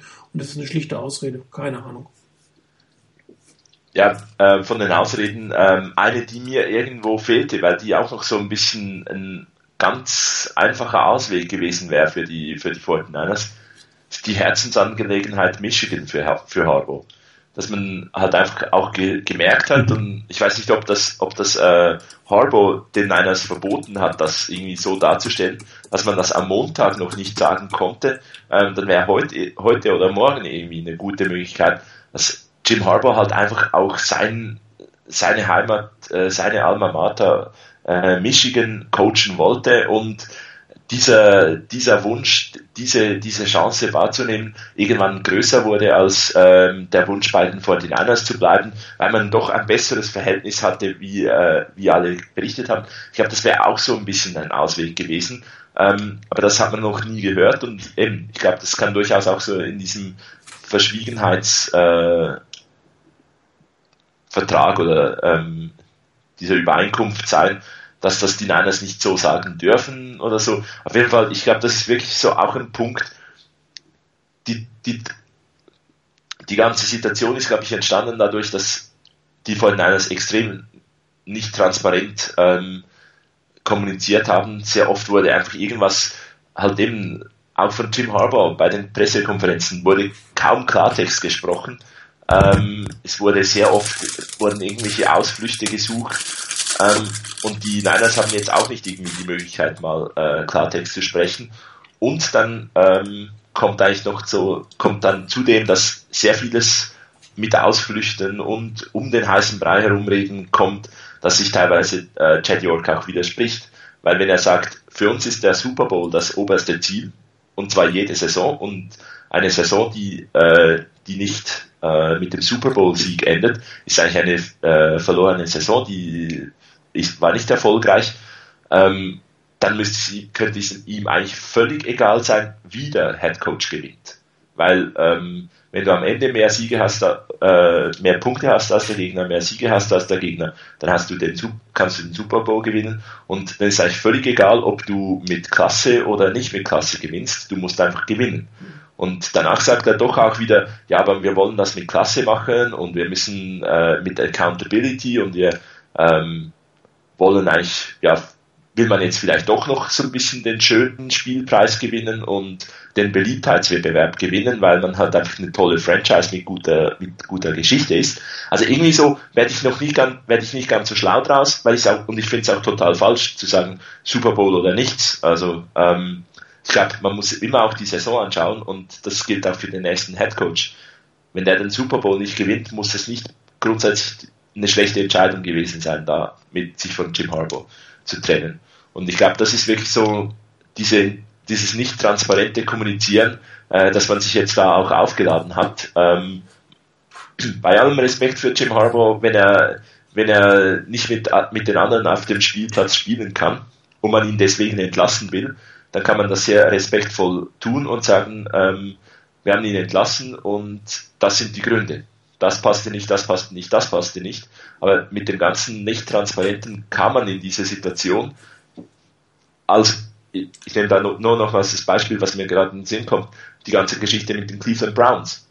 Ich bin immer noch überzeugt, dass das äh, ein Anruf war von den, äh, von den Browns, dass man dann vielleicht mal ganz kurz bei Jim Harbour nachgefragt hat. Das haben sie auch mehrmals gesagt. Ja. Wir haben nachgefragt bei ihm, ist das etwas, was du dir irgendwie vorstellen könntest oder muss man, müssen wir darüber sprechen?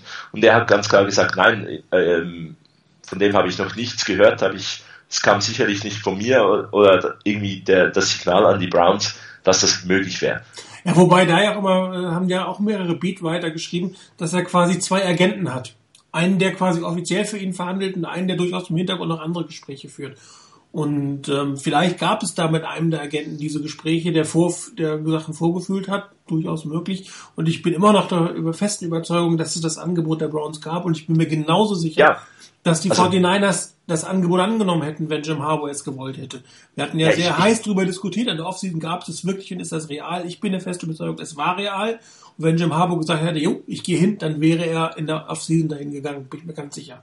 Absolut klar, absolut klar. Ich glaube, ähm, das Angebot, das gab es, den Anruf der Browns, den gab es. Die Diskussion bei den 49ers, ob Jim Harbour das will, die gab es. Da bin ich auch voll, vollkommen überzeugt, ähm, weil das, ja, das Ganze so äh, zu, zu erdichten wäre nicht möglich. Nur das Problem an der ganzen Sache ist, von der Kommunikation her haben die 49ers da auch am Anfang extrem nicht transparent äh, kommuniziert, mit dem, nein, da war überhaupt nichts. Mhm. Gut. Auf der anderen Seite war es auch völlig falsch kommuniziert von den Browns, die sagten, wir sind kurz davor, Jim Harbaugh zu ertraden. Also ich meine, zwischen es gibt überhaupt nichts und kurz davor einen Coach zu ertraden, ähm, liegt noch eine ganze ja, ganze. äh, sagen müssen. Ich glaube, es war nur ein Jahr dazwischen. Jetzt ist die Frage, ob du das schon als kurz davor nimmst, wenn dir noch ein Jahr fehlt, oder ähm, ob es heißt, naja, dieses Jahr war schon ziemlich ein Longshot, es zu kriegen. Das ist natürlich nochmal ja, eben. Also, aber so wie es dann von Harbour getönt hat auch, oder wie man, wie das auch ein Stück weit berichtet wurde, war es ja etwas, was Jim Harbour sich nicht vorstellen konnte. Und dann ist das Jahr natürlich extrem, extrem weit weg. Und dann hast du einfach wirklich von den, von den Browns nur mal die Anfrage. Ähm, was ich eigentlich sagen will, ist, ähm, es ist ein Punkt, wo man einfach auch hätte ganz klar hingehen können und statt nein, da war nichts, einfach mal offen und ehrlich kommunizieren. Jo. Die Browns haben angefragt, wir haben mit Harbour gesprochen, er will es nicht. Wenn die drei Punkte direkt kommen und dann nicht irgendwie später mal noch ähm, und ja, ich muss mich jetzt doch wieder rechtfertigen. Ich weiß nicht, ob es viel, viel besser gegangen wäre, aber man hätte sich vielleicht nicht ganz in dieses, ähm, ja gut, was Sie sagen, stimmt ja eh nicht dann, ähm, können Sie eigentlich noch kann Trent Balky kann, und Jim Harbour können noch so oft sagen, dass sie gut miteinander auskommen. Ähm, man glaubt ihnen eh nicht. Also ich glaube, vielleicht hätte man diese Situation etwas abwenden können, um ja. mit der ganzen Intransparenz momentan. Das Problem wäre natürlich gewesen, wenn du das zugibst, dass du darüber redest und du mit deinem Coach darüber redest und er das abgelehnt hätte, heißt aber, dass du bereit gewesen wärst, deinen Coach abzugeben, offiziell. Und dann hast du natürlich diese Lame Duck Situation, die jetzt aus anderen Gründen hinterher kam, aber die willst du ja eigentlich vermeiden, dass du quasi einen Coach am Abschuss hast. Also ich kann da durchaus verstehen, dass man es ein Stück weit vehement bestreitet in dem Moment. weil man ja immer noch nicht weiß, wie die Saison ausgeht und ob die 49ers tatsächlich dann äh, zu dem Zeitpunkt entschieden haben, dass das die letzte Saison ist oder nicht. Hat der eine oder andere Beatwriter ja auch schon geschrieben, werden wir auch nicht wissen. Auf der anderen Seite muss man sagen, dass, dass die Beatwriter ja gerade Tim, Tim Kawakami sehr stark ähm, den Verdacht hat, dass die meisten Leaks aus dem Umfeld von Jet York direkt kamen. Er hat ihn zwar gefragt und Jet York hat das abgespritten, aber er behauptet es natürlich weiterhin. Ich glaube, andere sind da auch durchaus der Meinung, dass, dass viele Sachen, die wir gehört haben, ähm, direkt aus dem Front Office von ganz oben kamen, weil sie in der Regel ähm, schlecht, alle anderen haben schlecht aussehen und das Front Office haben gut aussehen lassen, zumindest von den Gerüchten her. Und das ist sicherlich etwas, was sich Jet York, wenn das denn stimmt, abgewöhnen sollte, dass er hier anfängt, ähm, auf diese Art und Weise seine Coaches zu demontieren. Man kann ihn natürlich ähm, wenn man den Coach nicht will, ähm, nachher entlassen, kann man gehen lassen, ist ja alles kein Problem. Nur wenn du ihn in der Saison demontierst, dann hast du die Saison eigentlich abgegeben und, und das kann es ja wohl nicht sein. Also wenn dein Ziel ist, den Super Bowl zu gewinnen, dann musst du auch mit dem Coach gewinnen, den du eigentlich nicht haben willst. Und danach kannst du immer noch entscheiden, ob du ihn rausschmeißt. Und äh, also ich glaube, hier muss Jet York ähm, noch einiges ähm, lernen, äh, wie man mit wie man mit der Sache umgeht. Und ähm, auch er hat gesagt, er kann Sachen besser machen und ich hoffe, dass er das meinte, wie er in der Öffentlichkeit dasteht. Ich, hoffe, ich würde ihn auf jeden Fall schnell lernt. Ja. Ich, ich hoffe für ihn, dass er sehr wenig in der Öffentlichkeit ist in Zukunft. Also ich, ich persönlich fände es zum Beispiel total super, wenn, wenn, wenn der so einen monatlichen State of the Franchise abgeben würde. Also ich persönlich würde das wollen. Ich fände das, fänd das gut. Die Fortinanders haben sich aber entschieden, es anders zu machen. Sie haben gesagt, ihr, ihr, ihr, ihr Gesicht im Moment der Saison ist der Coach und nur der sagt was, okay. Aber dann darf auch der Owner nicht irgendwie hinten, hintenrum doch was sagen. Also das ist dann scheiße. Entweder mache ich es ganz oder gar nicht. Ja, und ich kann natürlich auch als, als Owner mich alle vier Wochen hinstellen und der Presse stellen. Will, will er nicht machen. Er macht das lieber hinter der Hand. Und hinter der Hand ist immer scheiße. Und ähm, wenn er da jetzt durch die Reputation bekommt, sowas zu machen, ist natürlich auch die Frage, welcher Coach kommt denn noch? Da hat natürlich auch ein renommierter Name null Bock drauf. Ja, muss, muss man ja auch mal sagen. Gut, wir sind schon relativ weit fortgeschritten. Wir sollten vielleicht noch einen kurzen Aufblick, Aufblick auf die Zukunft der 49ers geben. Wir werden sicherlich nicht allzu viel sagen können, solange wir nicht wissen, wer der Coach wird. Aber es gibt doch einige ähm, Free Agents, ein Frank Goran, Mike Crab, Michael Crabtree, ein Mike Iopati, äh, Spieler, die vielleicht äh, kurz davor stehen zu retiren, Justin Smith, Anquan Bolden. Wie seht ihr das? Wie schätzt ihr das ein? Wie von dem aktuellen Roster, wie es da weitergeht? Ähm, was sollten die Fortinanders mit, mit ihren Key Free Agents, hier muss man auch, ähm, Chris Culliver gehört auch dazu, wie sollte man mit denen umgehen? Äh, oder wie sollte man auch ähm, versuchen, einen Cap-Room zu? Die Fortinanders, äh, je nachdem, wie hoch die Cap bestehen, so plus minus null, da könnte ähm, ein Retirement von einem Ancon Bolden und von einem Justin Smith mal eben 14 Millionen Cap Space ähm, freiräumen, ohne dass die 49ers irgendwelche Strukturierungen vor sich haben. Wenn du dann noch zum Beispiel dann Stevie Johnson entlässt, dann hast du plötzlich 20 Millionen Cap Room. Und ähm, vielleicht noch äh, Patrick Willis gibt auch die Möglichkeit, ähm, nochmal was zu machen, bist du plötzlich bei 22, 23 Millionen. Also es ginge schon relativ schnell für die für das Cap-Raum zu schaffen. Das würde aber bedeuten, dass bestimmte Namen, die wir alle ganz gerne sehen und hören, dann bei den 49ers nicht mehr spielen können sollten. Was wäre denn euer Wunsch, wie es mit dem einen oder anderen weitergeht oder eure Vermutung, Udo? Ich, äh, wie eben schon mal gesagt, ich denke, das liegt sehr, sehr stark davon, äh, was jetzt von oben vorgegeben wird. Also ich denke, wenn äh, ein externer Kandidat kommt, der nicht mal Holmgren heißt, den man wahrscheinlich da reinsetzen würde nach dem Motto, so, hier ist das passende Material, jetzt sorgt dafür, dass wir die Vince Lombardi Trophy holen, der wahrscheinlich auch jetzt keine Lust hat, über Jahre hinweg etwas aufzubauen, denke ich mir einfach vom Alter her. Ähm, wenn externer Kandidat kommt, denke ich, werden wir schon äh, eine Rebuilding äh, sehen werden, wo sich einiges tun wird, weil ja äh, doch, äh, ja, ne, das Oberkante, Unterkante, äh, wie heißt es? Naja, das Wasser uns ne, bis über die Oberkante steht, der Lippe. Die ähm, ähm, dann wird es höchstwahrscheinlich auch dazu führen, dass die äh, dass wir uns von einigen altgedienten Spielern äh, vielleicht auch von alleine trennen, so wie du das eben angesprochen hast. Ich glaube, wenn jemand kommt, der doch so ein bisschen so die Philosophie ändert, der auch erstmal äh, irgendwie was Eigenes einbringt, was nicht so weiterläuft, wie das Team jetzt gewachsen ist in den letzten Jahren, dann werden möglicherweise Justin Smith und Anquan Bolden, wie du gesagt hast, vielleicht auch die Karriere beenden von Stevie Johnson. Ich meine, das sind sechs Millionen, auf die wir wahrscheinlich auch verzichten können, wenn wir da, doch von dem dürfen wir uns so trennen, ne? Wenn wir uns vor dem. Der hat äh, Ja. kein Cap Space, aber Ja, der ist genau. äh, sofort, Ja, also ich kann es dir genau sagen, ja, sechs Millionen, ne? 6 Millionen, 25.000. genau. Ähm, ja, also ich kann es nicht beurteilen. Ich bin da auch, äh, weiß nicht, in welche Richtung es Pendel schlagen wird, wie du eingangs sagtest, je nach Coach, könnte ich es mir vorstellen. Also wenn zum Beispiel jemand aus dem internen Staff macht, wenn wirklich der ganz große altgediente Name kommt, wo ich hoffe, wenn dann Mike Romgin, nicht Mike Shanahan, äh, dann glaube ich, bleibt das Roster sehr stark so zusammen. Ähm, dann ein anderer wird wahrscheinlich auch sich unsere Inside-Linebacker-Situation angucken und überlegen, welche Optionen man dort hat so ungerne ich, also so gerne ich die beiden nochmal sehen möchte, gemeinsam auf Inside Linebacker. Ähm, man muss auch gucken, nächstes Jahr, wenn ich das hier richtig überschlage, 35 Millionen gehen drauf für Kaepernick, Alden Smith und Ahmad Brooks. Ähm, na gut, von Ahmad Brooks, aber 4 Millionen kann man da glaube ich auch frei schaufeln, wenn man sich von dem trennen würde. Ja, wird eine spannende Offseason, möglicherweise. Oder es bleibt doch alles beim Alten, weil der interne Kandidat gefunden wird und äh, recht wenig passiert. Ja, Ahmad Brooks selber, ich bin mir ziemlich sicher, dass der nicht zurückkommen wird. Ähm, Da hat man, ich glaube, 6 Millionen netto, die du rausholen kannst mit dem, je nachdem, ob du es jetzt als Post-June, First-June oder danach machst. Ähm, Das ist Ja. sicherlich Geld, das weggeht. Aber die anderen, Rainer. Ja, also es hängt natürlich, wie Udo schon eben gesagt hat, mit Sicherheit bei einigen Spielern auch davon ab, wer als Coach kommt.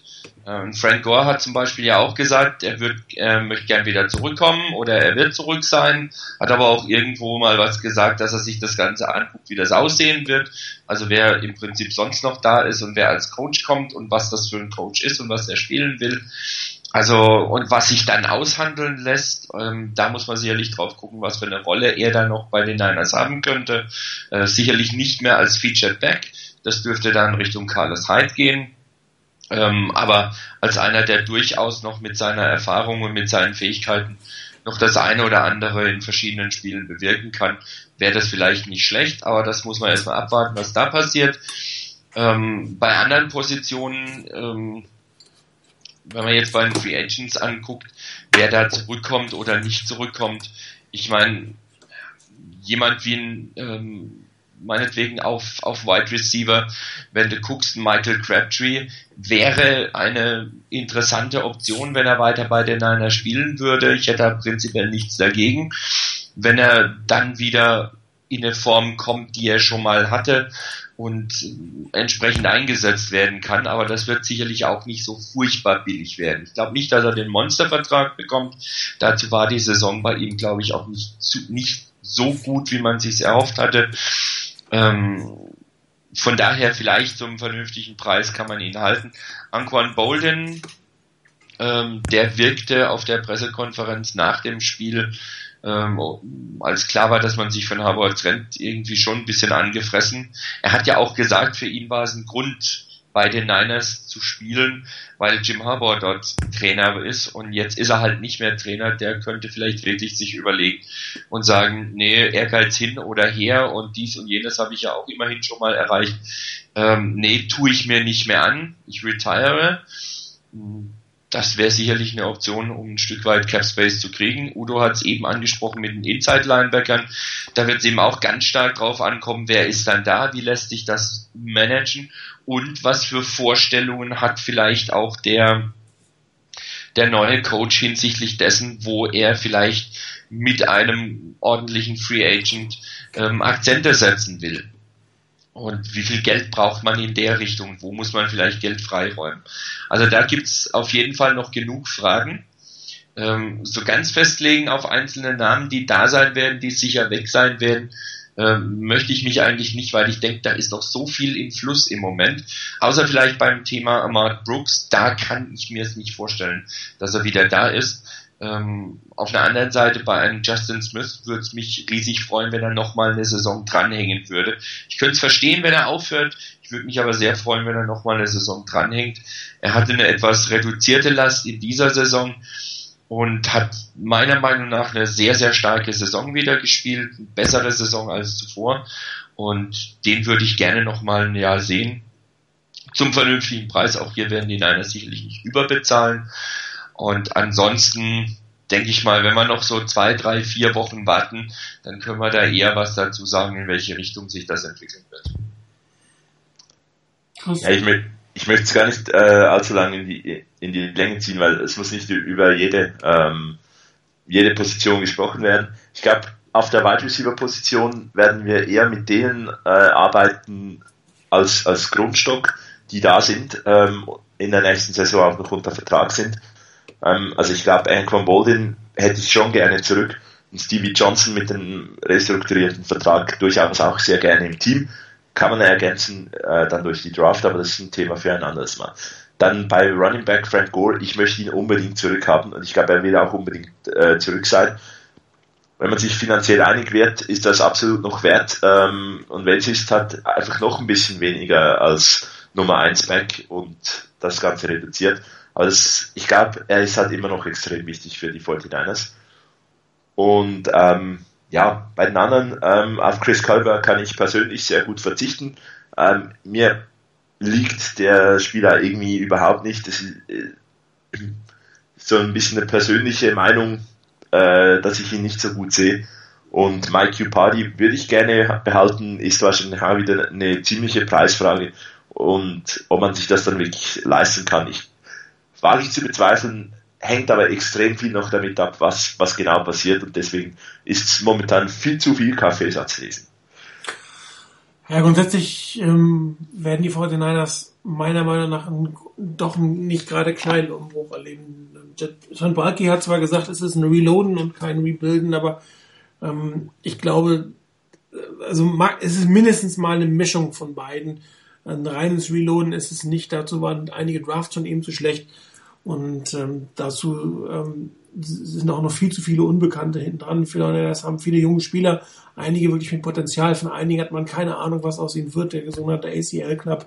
Da muss man gucken, was da rauskommt. Die Fortinanders haben aber auch sehr, sehr viele Lücken. Ähm, sie haben Lücken in der Offense Line. Ich glaube nicht, dass Mike Ayupati zurückkehren wird. Ähm, er hat zwar keine gute Saison gehabt, aber wird trotzdem einen relativ guten Vertrag anderswo zu bekommen.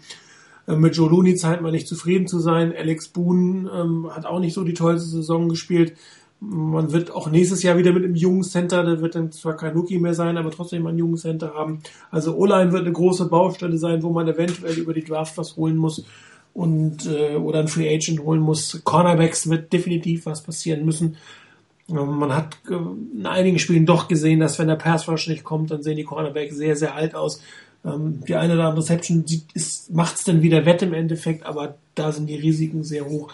Und gerade auch die Wide Receiver Position ist ähm, und Thailand, also gerade diese beiden Positionen, da wird sicherlich was passieren müssen. Ich bin ja definitiv bekennender Fan von Vernon Davis. Ich glaube, aber sieben Millionen nächstes Jahr bin ich mir nicht sicher. Andererseits muss man auch fairerweise sagen, dass er überhaupt nicht mehr im Gameplan eingebaut war und dass er auch sehr, sehr verletzungsbedingt ähm, ähm, etwas schlechter aussah. Da werden die Vorderliners sicherlich eine harte Entscheidung zu fällen haben, ob sie da nochmal gehen oder nicht. Allerdings ist ein 30-jähriger Teil dann eigentlich immer noch in der Lage, gut zu spielen. Das wird eine interessante Entscheidung werden. Stevie Johnson mit 6 Millionen, da würde ich eher lieber Michael Crabtree ganz ehrlich zurückhaben wollen, dass man dem einen neuen Vertrag gibt. Und der wird sicherlich billiger als 6 Millionen sein. Und dann würde ich eher auf Stevie Johnson verzichten. Nichts gegen ihn persönlich, aber irgendwie war so die Chemie zwischen Johnson und Kaepernick nicht sehr gut. Stevie Johnson war oft freigestanden, aber anscheinend hat er das Vertrauen für Colin Kaepernick nicht gehabt, während ähm, an Michael Crabtree hatte es. Und die beiden haben sich auch, hat man gesehen, gut verstanden. Also das wäre für mich eher so ein Weg ähm, zu gehen, da sechs Millionen bei Johnson zu, zu, zu, zu sparen und vielleicht so vier, fünf Millionen ähm, Cap-Belastung mit einem einigermaßen ähm, adäquaten äh, Signing-Bonus Michael Crabtree zurückzuholen. Die zweite große oder interessante Entscheidung neben Vernon Davis wird Alden Smith sein. 9,754 Millionen sind, ist die Option wert, die er hat. Hier werden die 49ers entscheiden müssen, ob sie tatsächlich mit diesen fast 10 Millionen ins Rennen gehen oder ob sie ihm einen, ich sag mal, Kaepernickschen Vertrag anbieten. Nicht in der, in der Höhe, aber von der Art und Weise. Also sehr stark äh, Rosterbonus äh, beinhalten, performance-based ähm, und kein allzu großen Signing-Bonus. Ähm, Smith wird wissen, er wird nicht allzu viele Chancen in der NFL bekommen. Er ist im Prinzip ein Alkohol- ähm, oder Drogenvorfall vor einer längeren Sperre ähm, und entfernt. Und da werden die Fortinanders sich genau entscheiden müssen, wie sie damit umgehen. Eigentlich ähm, ist er zu gut, um ihn gehen zu lassen, aber er ist zu riskant, um ihm 10 Millionen zu zahlen. Vielleicht findet man hier einen Weg, um so ein bisschen was von seinem Geld zu halbieren, sagen wir mal so, und äh, ihn vielleicht ähm, über Incentives oder Rosterboni ähm, im Team zu halten und einfach zu gucken, wie es sich entwickelt. Auch er muss natürlich nochmal nach diesem Jahr, wo er ähm, nicht auf der Höhe war. Zum Schluss hat man ja auch gesehen, äh, eine Offseason haben, wo er nochmal wirklich vernünftig gecoacht wird. Patrick Willis selber, ähm, letztes Jahr hätte ich ihn weggegeben in einem Trade aus dem einfachen Grund, weil man wahrscheinlich einen First-Round-Pick für ihn bekommen hätte. Ich glaube, den bekommt man dieses Jahr nicht mehr für ihn. Er ist ein Jahr älter, er hat eine schwere Verletzung gehabt. Das heißt, sein Wert, sein Trade-Wert, den er hat, ist deutlich gesunken und damit ist die Frage, ob es wirklich Sinn macht, ihn gehen zu lassen. Ähm, aber die 8,2 Millionen, die er kostet, wird man sicherlich, ähm, oder die Cap-Zahl, die er hat, die könnte man durchaus verringern. Er hat eine sehr hohe Base-Salary, einen sehr kleinen Bonus bis jetzt, da könnte man nochmal Base-Salary in einen Prorated-Bonus äh, umwandeln und da ein paar Millionen zu sparen. Wie gesagt, letzte Saison auf hatten wir das Thema. Für einen First Round Pink hätte ich ihn locker abgegeben, würde ich ihn dieses Jahr ehrlich gesagt auch für abgeben, weil er ähm, mit relativ wenig Signing-Bonus in den Büchern steht und sehr, sehr viel Cap-Space ähm, freimachen würde und ein First-Round-Pick, das wäre es mir wert, aber alles andere nicht und ich glaube, den gibt es einfach nicht mehr. Bei Frank Gore, ich glaube, für alle, die ihm nachfolgen, wäre es fast besser, wenn er nicht zurückkommt. Sie müssten immer über die Schultern gucken. Bei jedem schlechten Spiel würde man Fengor wieder als Starter einsetzen wollen von der Fanseite aus. Dann spielt er wieder gut. Dann wäre er auch wieder Starter und dann, aber er hat halt keine durchgängig gute Saison. Er spielt immer partiell gut. Und ähm, sein großes Manko ist, er gibt dir halt kein sicheres First Down mal bei kurzen Yards und das musst du von einem Running Back eigentlich haben. Ähm, ich schätze ihn sehr, aber ich glaube, dass man hier einfach mal einen Schlussstrich ziehen sollte, einfach um seinen Nachfolger unbelasteter hereinzugehen und ihn nicht über die Schulter gucken lassen müsste. Ähm, man muss auch sagen, jetzt ohne die letzten beiden Spiele hätte seine Saison doch sehr, sehr durchschnittlich gewirkt.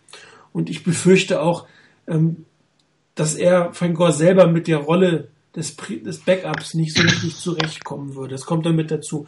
Es wird eine Rollen- und Gehaltsdiskussion sein und ich tue mich da schwer zu glauben, dass die 49ers und Frank Gore hier auf einen gemeinsamen Nenner kommen werden. Also, und wie gesagt, ich, vielleicht ist es auch für, für die nachfolgende Running Back Generation gut, wenn sie unbeschwert aufsteigen, ähm, aufspielen kann. Weiß ich nicht genau. Interessant wird diese Diskussion, die wir jetzt geführt haben, natürlich, sobald wir einen neuen Headcoach haben und sobald es einen neuen Headcoach gibt, werden wir natürlich auch eine neue Sendung machen.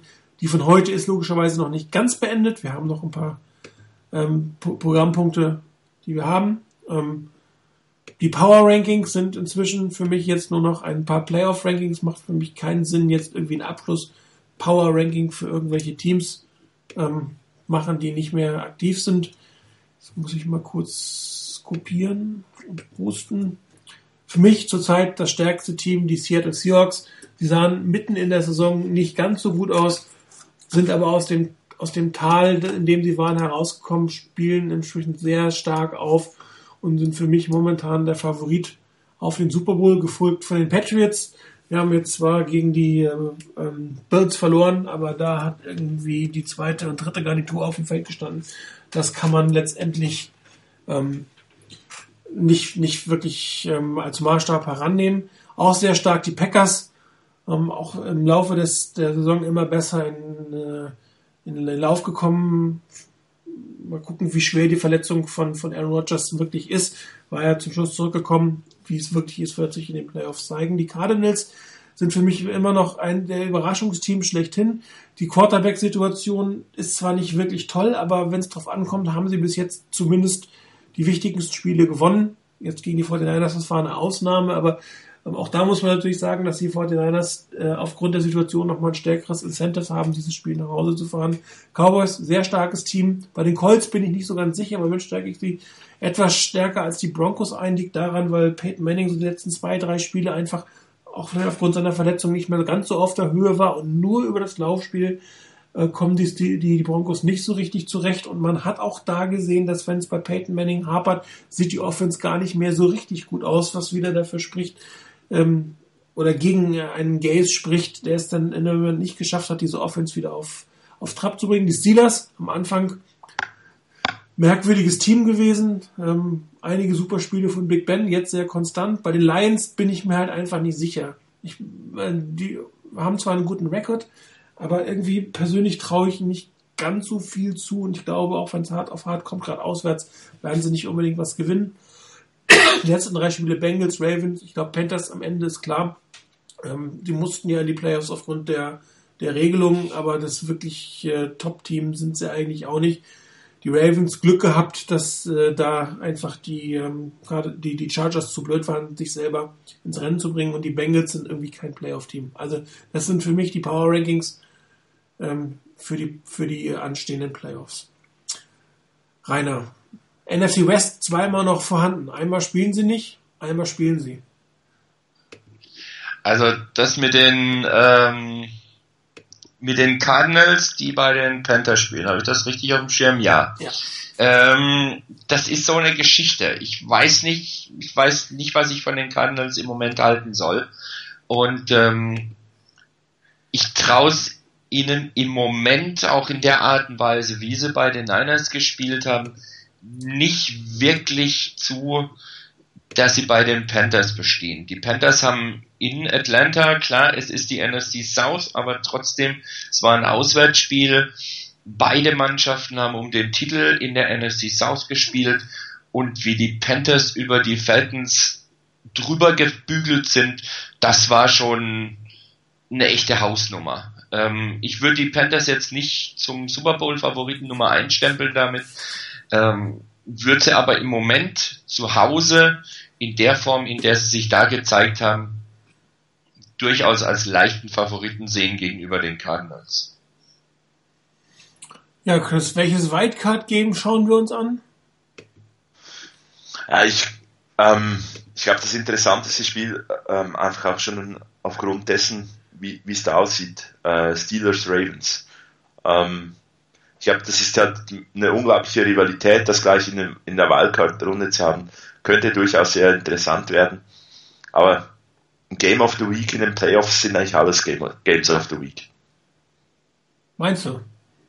Du hast kein, du möchtest sogar vier Games of the Week präsentieren. Das wäre absolut Rekord zu sehen. Nee, also ich wähle schon das äh, Steelers Ravens Spiel, okay. aber ich finde in den Playoffs, ich meine, ähm, ja, 7-8 Panthers gegen die gegen die Cardinals.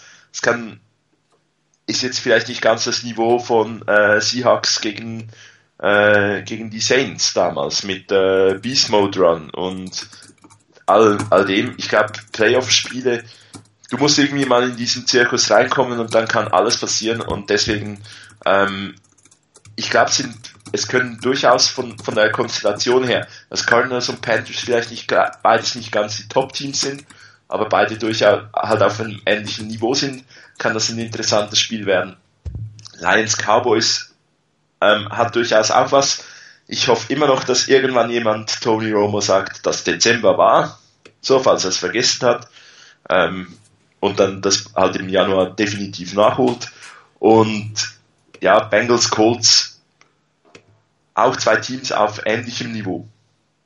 Und deswegen, ähm, ja, ich sag vier interessante Spiele, aber das Topspiel für mich ist John Ravens Steelers. Wunderbar. Udo, du hast keine Rubrik. Ich frage dich trotzdem, welche beiden Teams sehen wir im Super Bowl? Äh, Steelers, weil ich das vor der Saison gesagt habe. Wie ist es eine meiner drei Tipps? Die anderen beiden, äh, die Saints und die Bears, haben nun wirklich eine Bombensaison gespielt. Und äh, die Seahawks.